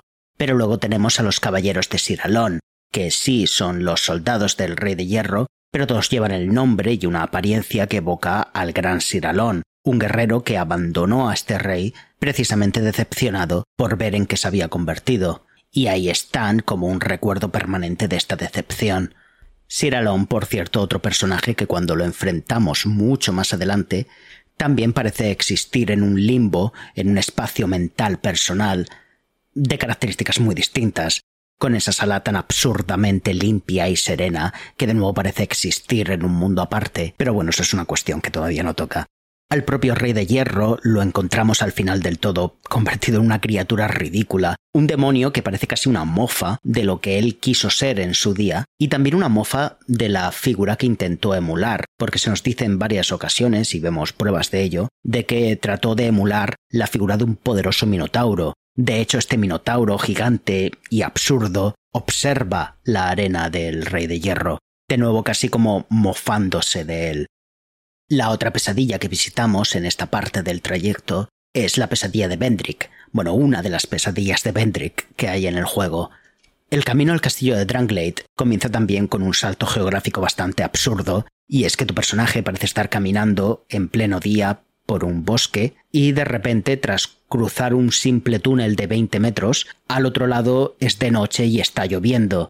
Y de nuevo esto tiene sentido cuando entiendes que el mundo de Dranglade es un mundo regido por las emociones de sus personajes, y de hecho aquí te estás acercando al epicentro de la tragedia. Cuando llegamos a la puerta del castillo, la Heraldo Esmeralda nos espera allí, y lo primero que nos dice es este castillo está aislado, y rejugando esta parte del juego, no puedo evitar pensar en lo solitario que es este lugar, la soledad que transmite. El castillo en sí no parece reinar sobre nada, no hay tierras que gobernar a su alrededor, y cuando entras lo primero que encuentras es un trono vacío, en el que hay dos asientos que representan a un rey y a una reina que no están ahí, un rey y una reina que ya no se ven, que ya no están juntos. Y precisamente creo que es este abandono de Nasandra lo que moldea este espacio. A la propia reina la encontramos bastante más adelante, de nuevo en un espacio absurdo, separada de nosotros por un muro sin sentido, en una sala a la que jamás podemos acceder. Y creo que esto representa también lo que es la ruptura de Vendrick con Nasandra, como pasa de ser esa mujer que se sienta a su lado, que gobierna a su lado, a una mujer inaccesible, un ser inexcrutable que parece existir más como una idea que como una persona real. Y el resto del castillo está siniestramente vacío. Es de nuevo un espacio totalmente inhabitable y especialmente aprensivo y hostil. Yo os pido la próxima vez que juguéis esa zona que os fijéis en la cantidad de salas que hay que no llevan a absolutamente nada, literalmente puertas que dan a habitaciones de cuatro metros cuadrados en las que no hay nada, y resulta muy fácil imaginarse aquí a un Vendrick atrapado, un Vendrick que está completamente solo y para el cual este lugar se acaba convirtiendo en su pequeño purgatorio. Y nada más, esa es la pequeña reflexión que quería traeros, como yo siempre he entendido a Dark Souls y especialmente a Dark Souls 2 como un espacio onírico, un espacio que está moldeado por los pensamientos de sus personajes. Nada más, eh, espero que os haya sido interesante y ha sido un placer y un honor participar en este proyecto. He querido traer eh, a José en este momento, su intervención en este momento, porque me parece interesante su aportación que hace sobre que dice que en Dark Souls 2 empieza a tratarse la idea de la salud mental, ¿no? En Dark Souls 2 más que en otro juego. ¿Por qué? Porque hay un dato que no hemos trabajado todavía. Hemos hablado del el alma, o sea, la parte espiritual del ser humano. Hemos hablado de la carne y los huesos, ¿no? La parte corpórea. Pero la parte cerebral. Es como que no se trabajó todavía hasta ahora, pero ahora sí que se trabaja. Hay dos elementos muy interesantes para hablar de, ese nivel, de, eso. Y el fundamental es Nasandra. Nasandra es la reina de Vendrick, esta reina que llegó allende los mares y que se sentó al lado del rey y que juntos invadieron a los gigantes. Y ahora ya se sienta en el trono y Vendrick ha escapado. Nos enteraremos más tarde que ha usado una vía de escape a través del santuario de Amana, pero todavía no lo sabemos. ¿Cómo se presenta este personaje que representa la locura que hizo sucumbir al rey, que rompió su salud mental? Hay una parte, primera, antes de ver a la propia Sandra, dos partes, dos escenas que son, de nuevo, simbólicamente increíbles. La primera, entramos en una habitación, una habitación que tiene dos puertas, una entrada y una de salida, y que está rodeada por las paredes de máscaras de distintas formas. Las máscaras, ¿no? Lo que oculta nuestra verdadera identidad. Y que, claro, te sobrecoge, pues la puerta, máscaras. Ostras, las máscaras asustan, te miran. Yo recuerdo con mucho cariño en Super Mario Bros. 2, no de los levels, sino el, el, el, videojuego Super Mario Bros. que venía de Doki Doki Panic, ¿no? Y había unas máscaras en este juego que cuando te veían te perseguían, ¿no? Y las máscaras son para mí elementos como muy terroríficos porque son caras sin identidad, pero que al activarse te empiezas a hacer muchas preguntas que son imposibles de responder. ¿Qué espíritu hay detrás? ¿Por qué se mueven? ¿La propia máscara absorbe la esencia de alguien como ocurre puede ser en Mayoras Mask? ¿Qué ocurre, no? Y llegas ahí y ves todo esto. ¿Y, qué pasa? Que te dicen que las máscaras te atacan, ¿no? Y, salen dardos de las paredes con un cofre en el medio. ¿no? Entonces empieza a darte ya esta, esta composición, de nuevo, estos bodegones, estas composiciones, una idea de lo que le pudo pasar a Vendrick. Hay un tesoro en el medio de esta habitación, custodiado por las miradas de las máscaras y con dardos. había un premio. Había un premio, pero había mucho engaño en torno a la búsqueda del premio, en torno a la conquista de los mares de los gigantes. Y cuando te acercas al premio, mueres por los dardos, ¿no? Y empiezan a darte estas composiciones, estas ideas. A mí me gusta mucho dar sus dos justamente esto, ¿no? Cómo se trabaja con la narrativa del espacio, cómo se compone, cómo, cómo el qué se cuenta a través de estas estancias que te dan más que detalles, te dan sobre todo ideas muy interpretables, ¿no? Usando elementos como cotidianos o comunes del propio videojuego. Y luego avanzas. De hecho, no recuerdo si esto viene antes o después de el cuadro de Nasandra. En Dark Souls 3, los cuadros tienen una, una presencia muy poderosa. Por supuesto, también en Dark Souls 1, ¿no? Pero aquí ocurre una cosa fantástica. O sea, yo cuando me vi, recuerdo la primera vez que lo vi cuando, cuando jugué al juego. Te acercas, o sea, llegas a una sala, una sala que está, que tiene a, tu izquierda a tres soldados metálicos y el cuadro y un cuadro grande de Nasandra tirado en el suelo, a un lado de ellos, ¿no? Pero no es una estancia en la que el cuadro sea el protagonista, ¿no? No es una estancia en la que reina un cuadro, no es un museo, está tirado por ahí sin más. Y cuando te acercas al cuadro, el cuadro transmite oscuridad. Es decir, descubres que Nasandra es un personaje, esta reina es un personaje tan oscuro que no solo ella transmite oscuridad, sino su propia imagen. Y empiezas a entender por qué. Luego veremos, cuando conozcamos a Vendrick mucho tiempo después, que su armadura es débil a la oscuridad. Y la oscuridad te empapa. Y está divertido porque en, este, en esta estancia tienes este cuadro gigantesco, puedes acercarte a él lo que tú quieras. Ah, puedes pegarte a la cara de Nasandra dibujada todo lo que tú quieras, pero cuanto más te acercas, más oscuridad te da. Sigue subiendo y tienes una audiencia con la reina. Pero en esta ocasión, la reina como tal física está muy alejada. Es decir, puedes acercarte lo más que quieras a la imagen de la reina, pero no puedes acercarte a la realidad de la reina, a este demonio que está lejano, a ti separado y que te estaba esperando. No puede haber dos reyes, dice. ¿Por qué? Porque ya ha usado a, a uno de ellos dos, ¿no? Y esta composición de nuevo, con esta Nasandra a lo lejos, tan pequeña a la vez tan grande, tan atemorizante, porque atemoriza, no le ves el rostro, está llena de interrogantes. Eh, antes ha estado con su cuadro y el cuadro te llenó de oscuridad. Asusta, llena de miedo. Y de nuevo volvemos ya con otra idea de la humanidad, lo cercano y lo lejano. Es que está lleno de contrastes superpoderosos, ¿no? El cuadro a la imagen cercana. O sea, aquí Coco de Barrio Sésamo eh, daría palmas con las orejas. Ahora estoy cerca ahora estoy lejos. Pues alucinas, ¿no? Cuando lo ves allá a lo lejos, Ana Sandra, además ves que el propio, eh, las columnas que a través de la cual tú le ves le sirven como de marco, ¿no? Como representando o reproduciendo la idea de un cuadro en el que has estado, para que sepas que es ella, pero la cabeza está lejana, y te espera, ¿no? Pero además te espera sin esperar, te espera como una observadora de lo que estás haciendo, ¿no? Como si en todo momento ella te hubiera estado mirando todos tus pasos, todo lo que has estado haciendo, ¿no? Aquí hace lo mismo, tú sigues caminando, ella te da simplemente una información y sigues avanzando, ¿no? Jolines, qué personajes. O sea, es que entre Grandal, entre este personaje, entre Lucatiel, qué colección de personajes no jugador, que puede ser que como tales no tengan tanto peso en la historia como otros personajes de Miyazaki. Porque acaban funcionando como las máscaras, como el agua, como los muñecos, como los. son símbolos estéticos al final son como personajes que aparecen en, tus sueños, que aparecen y desaparecen sin contexto ni más. Personajes rotos y aterradores, que te informan o te, o te atemorizan y que luego avanzan. Y luego sigues caminando. Y llegas a uno de los jefes más representativos de Dark Souls 2, el guerrero con el escudo del reflejo. Y de nuevo llegamos a otra idea de lo humano, los reflejos. ¿Por qué? ¿Qué es un cuadro pintado sin un reflejo de la persona? Pues aquí nos encontramos al reflejo de nosotros mismos y a la batalla contra nuestro propio reflejo, contra quiénes somos, contra otros jugadores, pues puede invocar otros, otros personajes.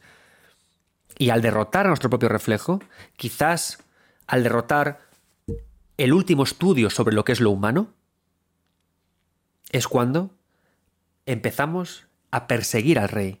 Y aquí se abren nuevas preguntas que resolveremos en los próximos capítulos. Hemos de preguntarnos qué parte de la humanidad del rey se perdió, qué está ocurriendo con todos estos golems y con todos estos gigantes, quién es Nasandra y quién es qué es la oscuridad que tiene y qué es Drangleic en realidad. Y así es como llegamos al final de nuestro viaje. Pero no os preocupéis, el programa de 9 bits no acaba aquí. Como hemos hecho en el primer capítulo, vamos a tener una charlita de unos 20 minutos con Tito Cole, que nos dará consejos, apuntes, nos hablará de cómo vivió él estas zonas y nos servirá como colofón para este segundo a juego lento que espero que os haya gustado mucho. Os he de decir que a mí este me ha encantado especialmente porque contiene lo que más me gusta de Dark Souls 2, que son la forma de tratar la estética, de combinarla con la narrativa y de combinarla con luego lo mecánico. Creo que es eh, como lo magistral de Dark Souls 2. Creo que es esa cosa tan buena que tiene. Si amas la narrativa en videojuegos, si amas el videojuego, si entiendes el videojuego, incluso voy a ponerme un poco elevado, si queremos llevarnos al videojuego como cultura, creo que es la parte tan especial que debería quitarle hierro a cualquier crítica que le puedas hacer a este juego, porque es poderoso. Las máscaras, el muñeco, el agua. Tito, Cole, Trashball, ¿charlamos un rato o qué?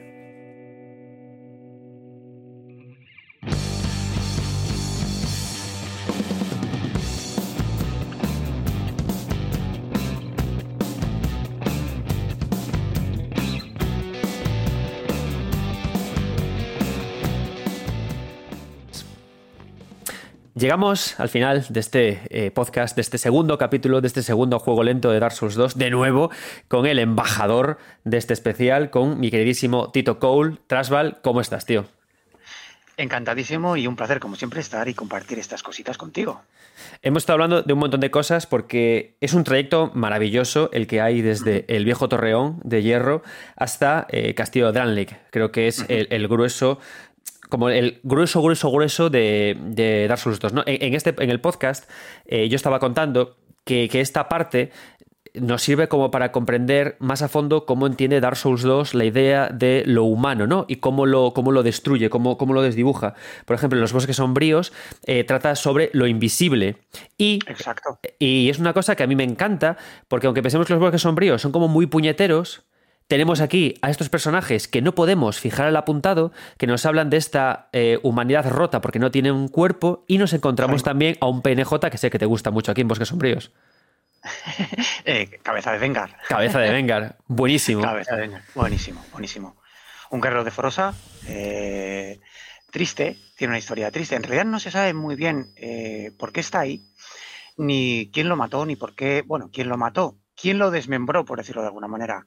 Eh, sabemos que sí que es verdad que es un mercenario que trabajó al servicio de Pendrick cuando la invasión de los gigantes lo contrató. Y es verdad que no se sabe ciencia cierta qué es lo que hace ahí y por qué su cuerpo está separado de su cabeza. Es verdad que, en, que la versión original aparece en una zona totalmente diferente, aparece en, en Seldora el cuerpo, y sin Sí. embargo aquí, en la versión escolar, lo tenemos muy cerquita. Hay que tener en cuenta que toda esta zona eh, pertenece a las faldas del castillo. O sea, está muy cerquita todo, pegando una cosa con otra. Y, y yo creo que realmente, además tiene aquí más sentido el hecho de que tanto el cuerpo como la cabeza... Espera, Tito, más- te, voy a parar aquí. Cuéntame cómo llegar al cuerpo. Porque si te soy honesto, no, yo no encuentro el cuerpo todavía en esta partida. Tengo que volver para, para encontrarlo. ¿Cómo lo Vale. encontramos? El, el cuerpo eh, puedes, puedes hacer de dos maneras. Ir a una zona donde hay un señor escorpión, que es Stark, Sí. eh, ahí que también encontramos, aún, encontramos urnas de maldición y encontramos también a un guerrero león especial que es de color rubio y que está petrificado. Hay que utilizar una rama de antaño fragrante para despetrificar y aparecemos en otra zona completamente distinta donde encontramos el cuerpo de Vengar. Es verdad que en esa zona no es necesario utilizar una rama de antaño fragante, puedes hacer un salto.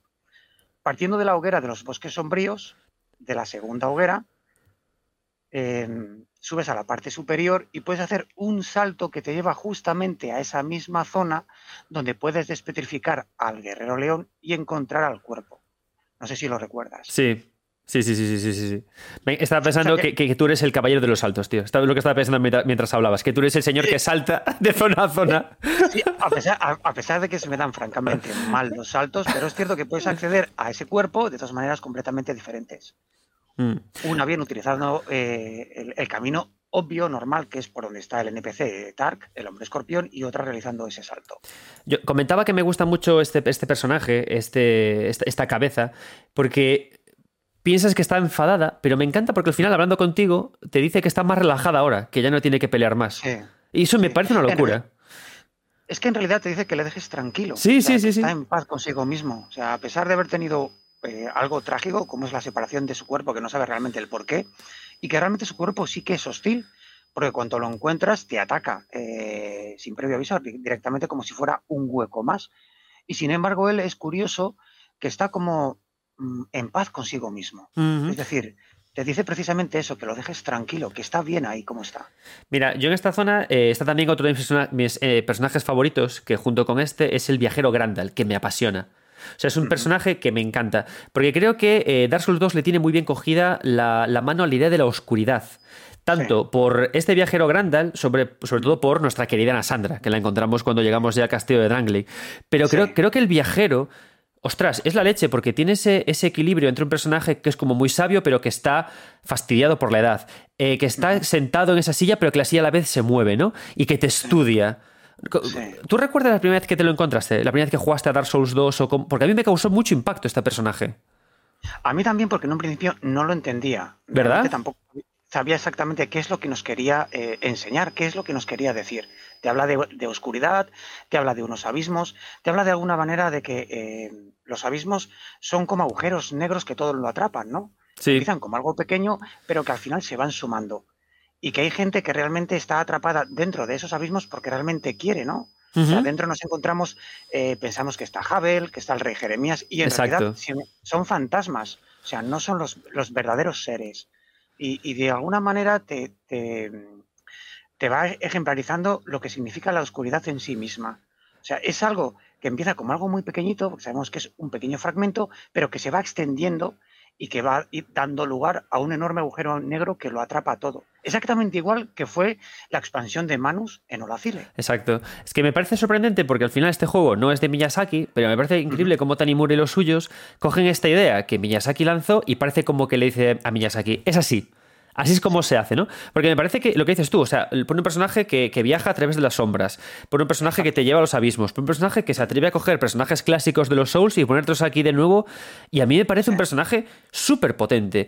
Y luego además esta idea que tiene, eh, que contaba, ¿no? Que, eh, este Granda lo que hace es que además eh, te entrega el objeto más poderoso, el bastón del ocaso para, para hechiceros, uno de los más poderosos, si tienes el equilibrio perfecto entre fe y oscuridad y fe e inteligencia, 20 y 20, que es el que tienes que tener. O sea, me parece que tiene, o sea, una finura este personaje que es una locura. Sí, además tiene una, bueno, tiene una no, tiene la mejor campana de, de, de, clérigo de todo Dark Souls 2, como es la campana del dragón.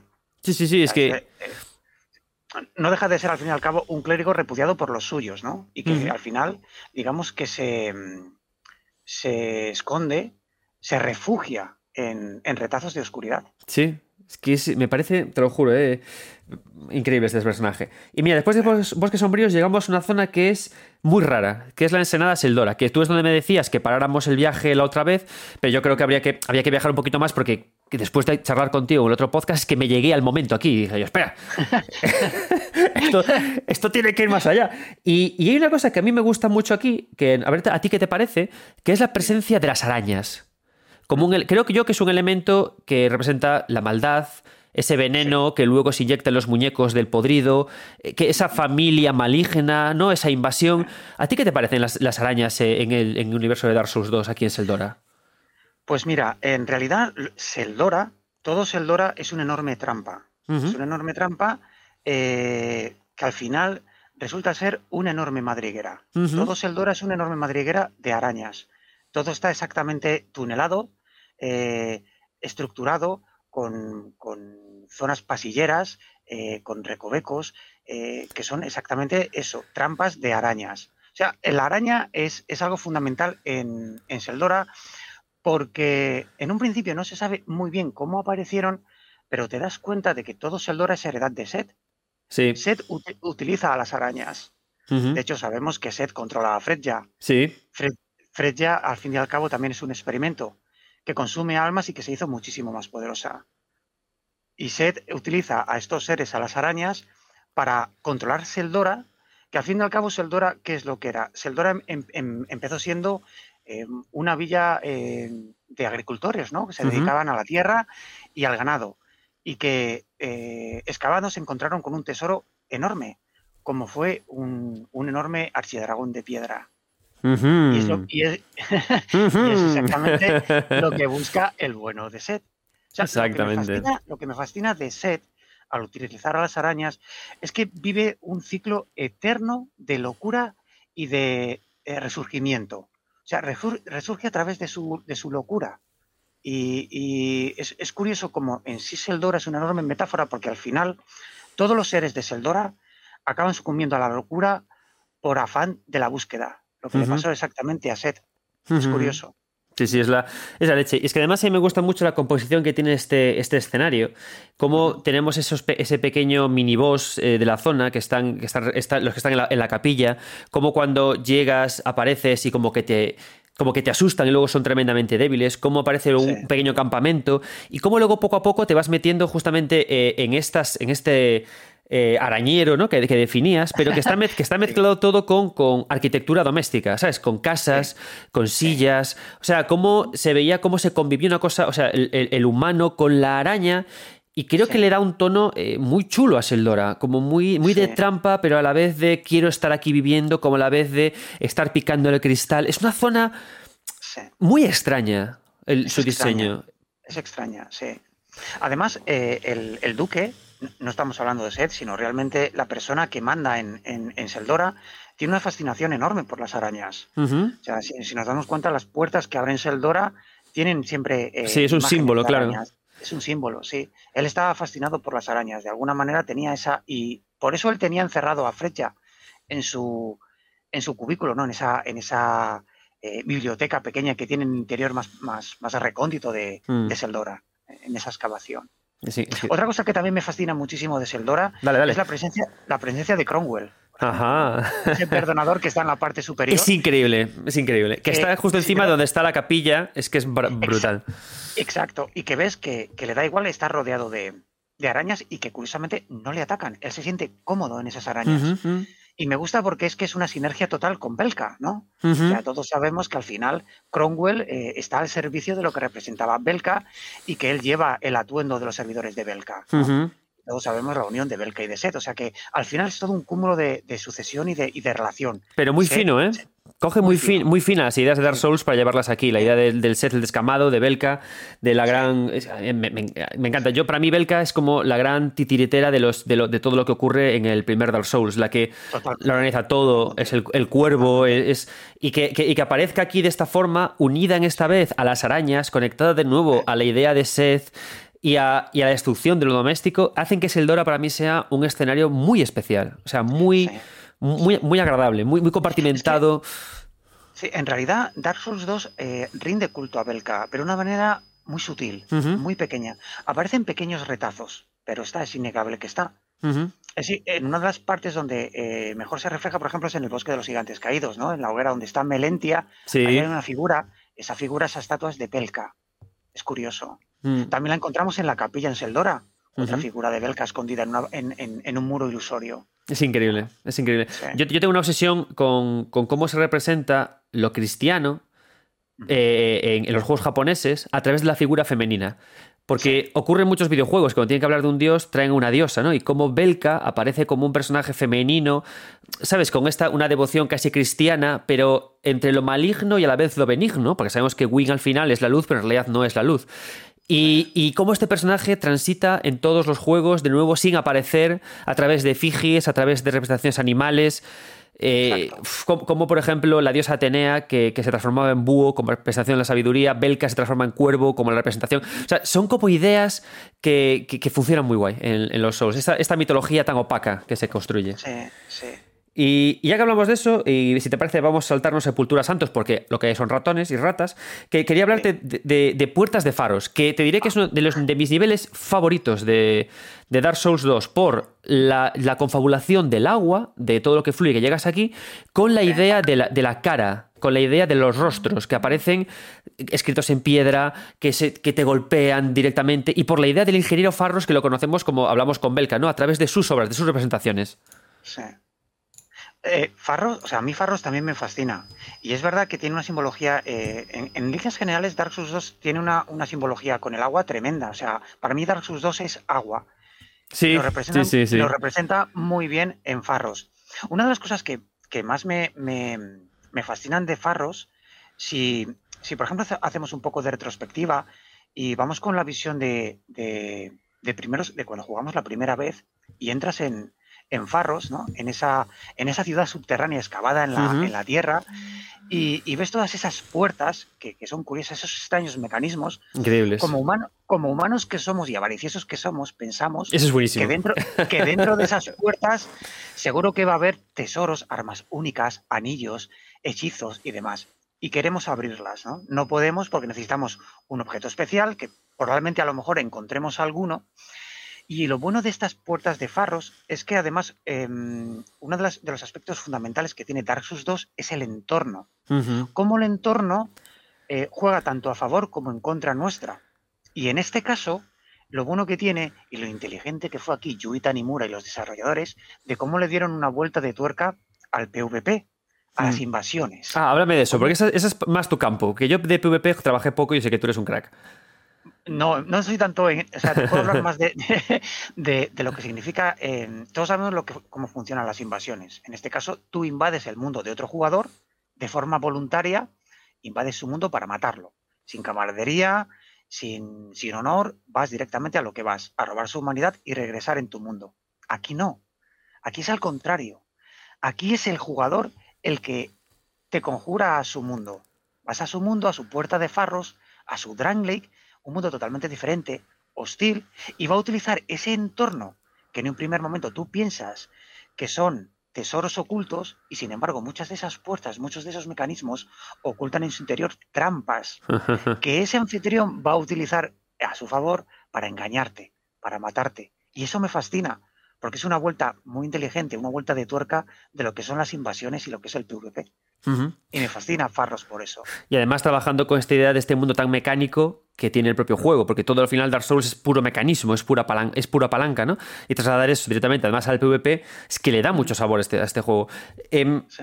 Después de Puerta de Farros ya nos metemos en la zona de Alcantarilla y Desfiladero Negro antes de meternos a, al castillo de Dranling. Yo te diré que de estas dos me gusta especialmente la parte de Desfiladero Negro, es una zona horrible, pero me gusta mucho, sí. y lo comentaba en el podcast, la idea del, del, del, personaje que se encuentra al final, del podrido, ¿no? Y de cómo está eh, construyendo tantos muñecos y si el agua nos acompañó hasta Puerta de Farros, me gusta mucho la idea de que el muñeco, que aparece también en el agujero de Mayula, nos acompañe hasta el podrido. Y vaya poco a poco, eh, como creciendo el muñeco, hasta convertirse en una persona venenosa, hasta en, en, en ¿sabes? En, en, algo que te escupe veneno como si hubiera sido incapaz de conseguir un alma y prefiere escupirte veneno.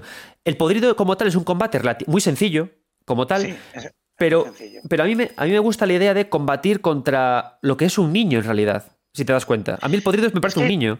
Es que es un niño, es un niño grande, ¿no? Es una amalgama de, de, de, de cosas, por decirlo así. O sea, es, es, igual que toda la alcantarilla o, o todo el desfiladero negro. Al final, eh, la unión del desfiladero negro y las alcantarillas es el pozo de Mayula. Uh -huh. ¿Y qué iba a parar al pozo de Mayura? Todo lo que no quería verse, todo lo que quería ocultarse. Y al final todas esas extrañas criaturas, en lugar de fenecer, de estar en un sitio que no daba nunca la luz del sol, se adaptaron, evolucionaron, crearon una sociedad. Y de ahí nació el podrido, ¿no? es todo un, un- lo que tú dices, eh, una, una fábrica de muñecas, ¿no? Como de títeres. Es increíble, es increíble. Sí. Y la idea de esa cinemática pequeña en la que después de ver tantos muñecos, él aparece. Es que a mí esas guías, esas guías hacia el jugador, ¿sabes? Cómo poco a poco el muñeco. Y de repente aparece, ves al, al personaje que los crea, ¿no? Y ves a ese monstruo horrendo y que a la vez se tiene que sentir tan solo Sí, ahí abajo y tiene que hacer esos muñecos. Y los muñecos al final son los que lo protegen a él. Exacto. Es increíble, Sí. tío. O sea, es. Pero, pero fíjate, es, es una similitud y una metáfora del propio Nito. Todos sabemos que, el- Sí. que, que al final eh, el podrido es, eh, es una esencia de Nito, ¿no? O sea, Sí. Nito de alguna manera invade el cuerpo de, o el- eh, mejor dicho, más que el cuerpo, el alma de- del podrido. Y Nito en realidad eh, nos lo encontramos y está atrapado en la tumba de los gigantes. Y es, es una metáfora exactamente igual al podrido. O sea, el podrido yo lo encuentro que está allí atrapado, que no puede salir, que es, eh, es un juguete roto. Mm. Yo creo que es, es un juguete roto. Y es triste, o sea, es, es bastante triste. Mira, después de pasar por todas estas zonas oscuras, llegamos por fin al castillo de Dranley, que a mí me encanta porque es como. Es, es increíble, pero es una antítesis absoluta a lo que es la casa de Wing. Esto es oscuro, lo otro es luminoso. A- Sí. Al castillo de Wing llegamos volando, aquí llegamos caminando sobre la tierra. Y, y su interior tiene eh, a un personaje que me fascina, que es Nasandra. Que yo sé que a ti te pasa como a mí, que somos, creo que, fervientes seguidores y amantes de los personajes que se corresponden con las hijas de, de Manus, ¿no? La- Sí. Cada una de ellas un dedo de su mano. Y, y Nasandra, esta oscuridad del cuadro que tiene cuando la encontramos, y después cómo ella aparece en un torreón aparte de nuestro camino, observándonos, y nos da a entender que parece que nos, está, es- nos ha estado observando durante todo nuestro viaje. Hostia, a mí te lo juro que me sobrecogió, me sobrecogió esta mil veces que, que me la encontré. Sí, o sea, ahí mm, yo creo que cuando llegamos al castillo y nos la encontramos, creo que ya somos conscientes de que ella va a ser el, el boss final, ¿no? Mm. La persona o el ente a quien te vas a enfrentar. Y curiosamente, cuando te la encuentras en el trono, te das cuenta realmente de lo que Vendrick eh, supuso para ella, es decir, la nada más absoluta. Sí, Porque no lo nombra, o sea, simplemente lo ningunea. solo puede quedar un rey, te dice. Vete a por él. Exacto, exacto. Que se ha ido por, Exacto, o sea, que se ha ido por tabaco, vete a por él. Es, es increíble. Es una, una marioneta. Entonces te está diciendo simplemente eso, que ella busca lo que busca. Ella busca el trono, sin más. Es una pasada. Y, y la, y la parte del cuadro, o sea, tiene una simbología maravillosa. Es- eso es una locura. Es, es brutal. O sea, es que te dice, te está diciendo realmente lo que significa Nasandra, lo que emana de su interior. Mm. Y, y te, te dice eh, a las claras que es, es- es un ser tremendamente poderoso, pero tremendamente poderoso a nivel de lore, a nivel psicológico. Sí, Juega, juega un poco con la psicología del jugador. Es decir, tú piensas, wow, estoy al lado de un cuadro enorme que me acerco y está eh, filtrando toda la oscuridad que emana de mi cuerpo. Esta- este, eh, este personaje tiene que ser tremendamente poderoso. Y sin embargo, hoy tenemos la antítesis, ¿no? Que cuando llegas al combate final con ella, te das cuenta de que como boss final es bastante lamentable, deja mucho que desear.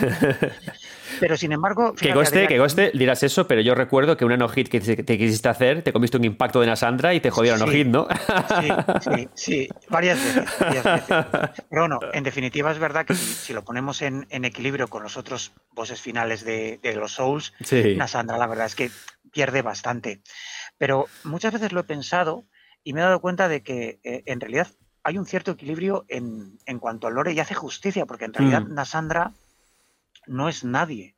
O sea, es un pequeño fragmento de Manus, pero que es, es, es muy débil, ¿no? Y lo que en realidad busca es aprovecharse, aprovecharse de la fuerza de los demás para engrandecerse ella. Claro, la salud mental es es, un poco- es una exacto. sombra. Y- Mm. Exacto, y es un poco la simbología del combate. Ella misma, yo creo que se confía, ¿no?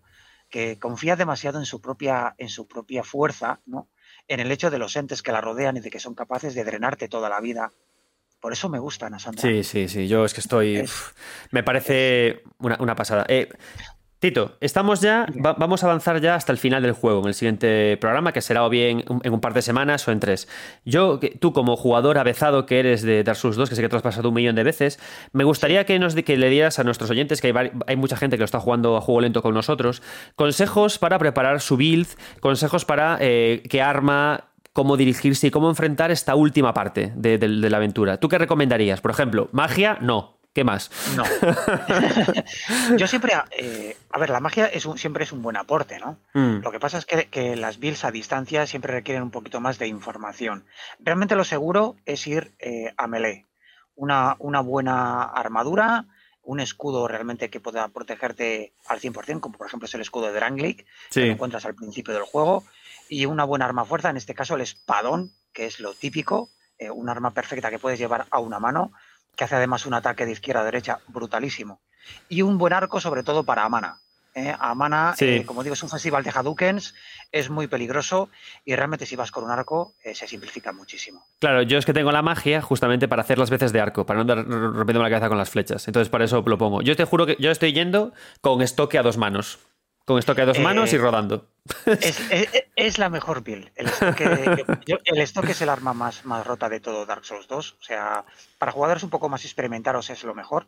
Para jugadores que, que empiezan y quieren pues eso, explorar, yo creo que una build de fuerza, con un escudito ahí que te, que te puedas eh, pertrechar, pues funciona bastante bien. Y entonces que subimos a fuerza, subimos a, a aguante. ¿Qué, qué recomiendas Sí. subir entonces? Vamos a fuerza a tope, Pues, ¿no? pues, fuerza, fuerza no subirá más de 40 la fuerza, subir a aguante siempre es importante, también 25-30 y la adaptabilidad para la agilidad y sobre todo para bueno, rodar adecuadamente y aumentar los iframes de, de invulnerabilidad. Ya sabemos Justo. que la adaptabilidad es, es fundamental y es el atributo más desconocido, sobre todo cuando jugamos por vez primera a Dark Souls 2. No sabemos cómo funciona la adaptabilidad y, y es fundamental. Sobre todo si quieres rodar y jugar a dos manos, es imprescindible. Sí, sí, sin duda. Y subir, como, subir como máximo a 25 adaptabilidad. Claro, porque hay que tener cuidado con esto. Porque Dark Souls 2 es un juego en el que fácilmente, yo de hecho estoy ahora creo que a nivel 133 en este punto del juego. O sea, es, es un juego en el que sin querer subes muchísimo de nivel. Y hay que tener cuidado porque a partir de 30 y 40 ya no escala nada. O sea, es decir, tienes que ir a otras cosas. No merece la pena, porque ya te pide una ingente cantidad de almas para lo que eh, los beneficios realmente que te aportan. Entonces siempre es, es, es mejor ir repatiendo. Claro. Yo, a no ser que un arma en específico, un hechizo en específico, te requiera más puntos de 40, 50, una cosa así, nunca recomiendo más de 40 subir. Sí, sí, justo, justo. Incluso quedas, quedas en 30, ¿sabes? Para, para algunas cosas. Pero a partir de 30 tre- 40, 30, claro. 35, sí, sí. Perfecto, Tito, pues eh, nada más. Eh, Train, podéis encontrarlo en sus canales de Twitter, de Twitch. Ha sido un placer. Espero contar contigo para, el, para llegar al trono del querer. Volvemos a hablar. En, eh, eh, Estoy, estoy deseando llegar al trono de querer, porque el trono de querer también tiene muchos secretos y muy, muy buenos. y muy guays, tío. Pues oye, tío, de verdad, muchísimas gracias por tu compañía. De nuevo, me encanta tener este ratito para poder hablar contigo. Y nos, vemos en, y nos vemos en el trono del querer. un abrazo muy fuerte. Un abrazo, chao. Chao.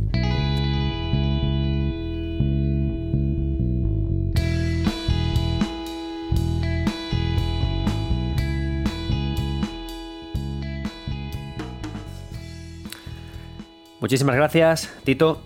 y recordad, seguimos jugando lento a Dark Souls 2. El siguiente viaje nos llevará hasta el final de la aventura. Quedan todavía dos capítulos más, dos paradas más. Llegaremos al final y luego también haremos otro capítulo de cierre y con los DLCs. Si habéis cogido este capítulo como el primero, no os preocupéis, aún estáis a tiempo. El siguiente capítulo de 9 Bits Podcast no será sobre Dark Souls 2, será sobre otro tema. Veis que estoy dando varias semanas para poder llegar a donde hay que llegar, así que aún está tiempo de coger Dark Souls 2, empezar a jugarlo y avanzar. Tengo amigos y compañeros que escuchan este programa que ya me han comentado que lo que han hecho algunos es escuchar una vez el podcast, jugar al juego y luego volver a escucharlo otra vez. Disfrutad Dark Souls 2 como queráis. La única regla, que lo hagáis lento, que disfrutéis de los juegos que no salen ya y que todos tengamos reflexiones bonitas sobre Dark Souls 2. Recordad que están los cajetines de comentarios en iBox, en Spotify, en YouTube abiertos para que también vosotros me deis vuestras impresiones. Recordad que 9 Bits Podcast no es un podcast de análisis, no es un podcast de crítica, es un podcast en el que señalamos aquello que hace especiales a los juegos para reflexionar sobre ello. Los que desarrolláis y diseñáis, que lo llevéis a vuestros juegos, y los que disfrutamos los videojuegos, hablemos del disfrute y el ocio. Así que no hace falta que pongáis, es que Dark Souls 2 es el peor de todos. ¿Y qué más da? ¿Acaso eres tú el mejor de los humanos? Pues no, y también vives con una sonrisa en la cara. Yo soy Adrián Suárez, estos 9 bits, y nunca, jamás, nunca dejéis de jugar.